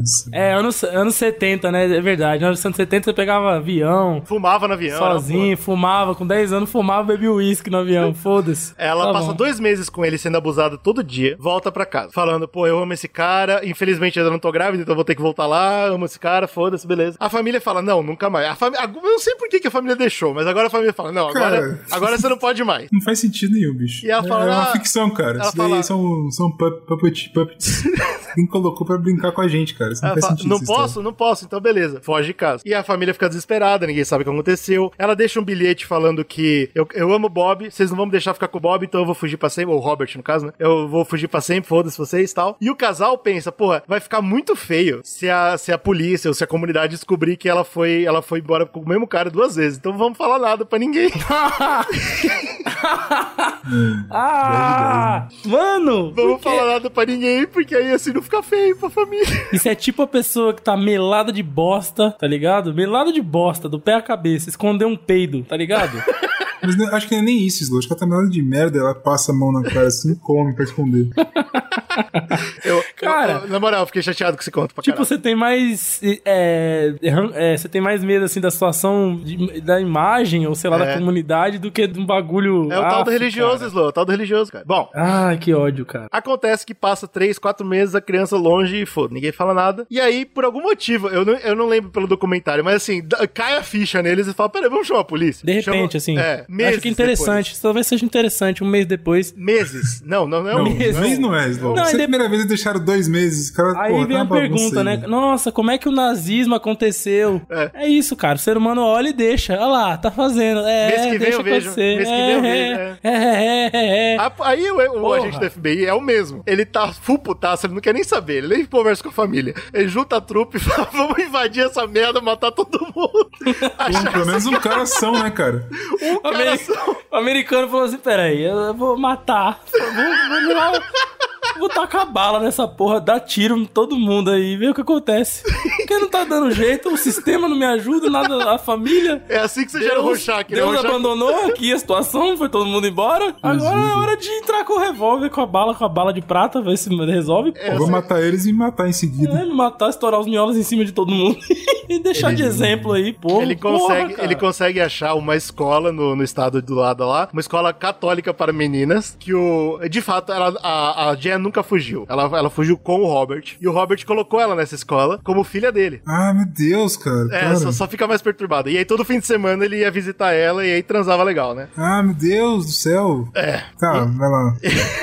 Eles descobrem isso, finalmente ele vai preso. E a menina volta pra casa full putaça, falando: Não, vocês não estão entendendo, eu quero ele na minha vida. e é missão pra ele ir para. Tá. Ele não vai preso, na verdade. Ele, ele vai institucional- institucionalizado numa ah, lugar de saúde mental por seis meses, porque é dado que ele tem problema mental. Isso é óbvio, né? Nesse é óbvio. ponto, agora, depois de seis meses, depois de quase um ano dessa brincadeira toda, é, agora ela tá, ela tá batendo os 15 anos. Então, pronto, Slow, aquela hora ela tinha uns 14, mais ou menos. Ela tá batendo. Não ajudou em nada essa informação. Ela tá não batendo os em 15 nada. anos, mas qual que é a fita? Tá chegando na, na deadline, né? Se ela não tiver o filho logo, a família morre. Só que com 15 anos de idade, ela já tem um pouco mais de bagagem. E é por isso que é tão importante, a gente defende tanto a parada da maioridade. A criança, ela pode falar que te ama, ela pode estar preparada sexualmente, ela pode estar com o corpo, ela não tem a cabeça pra entender o que tá acontecendo. E é por isso que é pedofilia. Não Verdade. importa a desculpinha. Ah, mas é um ano de diferença. Foda-se, irmão. Se ela é menor de idade, ela não sabe o que ela tá fazendo e você não tem direito algum sobre o corpo dela, nem que ela deixe. Nem que ela deixe.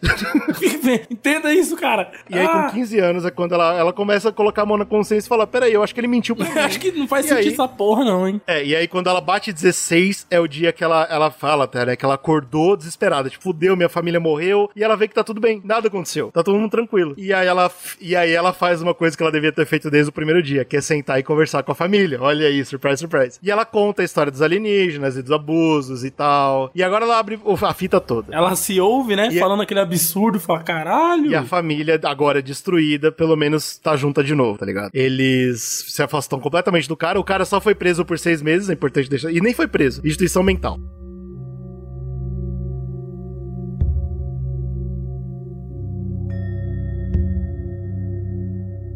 E acabou. Esse é o fim da história. A família tá totalmente destruída. Eles ó, só choram. O documentário inteiro eles estão chorando, porque eles perderam a vida. Toda a família perdeu a vida. A, a mãe e a filha, né? A Marianne e a Jen, elas conseguem pelo menos juntar essa história toda e publicar um livro, que mais tarde vai virar o documentário, e ganhar uma graninha em cima. Mas, mano, né? Que dinheiro que paga a, a destruição soci- é, mental Ah, e emocional de uma cara família. não foi preso, então. Ele tá aí. Olha que interessante. Elas fazem o livro e em tour, fazendo o livro em tour pelo, pelos Estados Unidos, o Robert começa a ter. O Robert agora é velho, tá batendo 60, 80, 70. Ele começa a invadir essas- esses lugares e fala: Isso tudo é mentira, eles estão mentindo, esse livro é, tá- é calúnia. e a polícia tem que manter esse cara longe. E ele, ele manda carta falando: Ó, o seguinte, o livro é uma mentira e eles me deram a filha deles em troca dos meus favores sexuais pra eles. Porque eu transava com os dois e a filha foi um pagamento. Pagamento como assim? Qual que é a lógica disso? É porque eu tô comendo o pai e a mãe e eles falaram, leva a nossa filha de pagamento. É, como se, Mas- mas essa desculpa resolvesse, né? Não faz sentido. Limpasse Tipo a dele. assim, ah, então a criança é um pagamento sexual pra você? Que merda é essa? É, tá como se tivesse bem, como se fosse ok. Você fala, É ah, então tá bom. É ah, terrível. tá, então beleza. Mas ele nunca seria punido pelos crimes, até que, em uma dessas, desses dias de tour de livro, tinham os motoqueiros. É, motoqueiros contra o abuso infantil. Um negócio assim, é um grupo americano lá. de bola, já É, gostei, já. Gente fina, para, gente finíssima. E ele vem de carro e atropela vários motoqueiros. Aí, legal. Caralho, eu pensei que os motoqueiros iam dar um pau no cara. Não, Tem ele dá um pau legal. neles, atropela um monte de gente. E é Um pego senhor, pela. um senhor de 70 anos. E é pego pela polícia, não só tendo atropelado um monte de gente, mas com arma no carro. E é só por isso. É só por isso que ele vai pra cadeia. Por isso só. O abuso todo, a destruição inteira, nada. E aí a Não fita que ele em liga- nada na ficha dele. um dia depois que ele é sentenciado, ele liga pro irmão e fala: Seguinte, irmão, é, eu preciso resolver isso porque um dia na cadeia eu não vou viver, porque todo mundo sabe o que eu fiz e eu sei o que fazem com gente como eu na cadeia. Fudido. E o irmão fala: Vai de reto, Satanás, eu quero que você morra pra caralho. E aí a resolução do Robert é antes de ser preso e antes de pagar sequer um dia na cadeia, ele comete suicídio com remédio e álcool. Ê, que final. Miserável, né? Nossa, que final amargo, né, cara? Saindo completamente impune de tudo que ele fez, e esse é um continho desgraçado. Caralho, suicídio, suicídio tinha que ser impossível nessas horas. Tinha- De alguma forma a gente tinha que trazer o cara de volta, né, mano? Só pra. Tinha que ter um jeito. Só pra esbulachar o filho da puta. Bicho, é, é incrível, né, cara? Esse. É, por isso que eu falei que eu, eu dei um aviso de gatinho, não por acaso. Irmão, assim, eu acho que uma lição que a gente tem que ter é o seguinte: é, se for ter filho, vamos preparar antes. Né, vamos saber Não é né? bagunçado, não é assim, pelo amor de Deus. É. Pelo amor de Deus. É de fuder. Tem também uma parada muito forte né, nessa história que é a pressão social, né, de uma comunidade, Exato. seja religiosa. Aí, seja você pegou, você pegou slow. Você pegou o slow, aquilo que você me perguntou? O quê? Qual, Do- qual que é o lado que eu acho mais terrível nesses casos, que não só acontecem, mas podem até se repetir, que foi o caso. Se repetiu É, por causa disso, é. por causa da porra da comunidade. É isso que eu odeio. É, cara, essa parada é muito foda, muito forte, cara. Porque a gente vê situações de pessoas que, que aceitam diversas condições bizarras, né? Que, que olhando de fora, você fala, meu Deus, mano, como é possível tal? E a pessoa tá lá dentro daquela porra, aceitando, corroborando com aquilo, por conta de uma pressão, de uma jaula social. Aff, cara, é muito escroto isso, cara. E isso acontece para todo lado, né, mano? Não é E só. até hoje. São situações mais extremas como essa, bizarras até, e até outras situações menores, de escopo menor, mas que, tipo, influenciam dentro da sua vivência, da sua emoção, da sua- do- da- daquilo que faz você ser você, tá ligado? É legal a gente falar Caralho, isso. mano. A gente tava comentando aqui no- durante o cast, né? Ah, é anos 70. Mudou. Tem coisa que não mudou, meu irmão. É, mano, Então, tem coisa assim, que não mesmo. É terrível, é terrível e é terrível imaginar que já tá rolando isso nas comunidades hoje em dia e tem gente preferindo ficar quieto pra não passar vergonha, etc. É, pra não ter aquele julgamento, pra ficar fora dos holofotes ali do bagulho e tal. E, e, cara, tipo, pode parecer é, meio preconceito assim, mas, mano, na comunidade religiosa, principalmente que tem aqui no Brasil, que é a que a gente conhece mais, tem mais vivência e tal, isso rola muito, cara. Rola, Rola muito.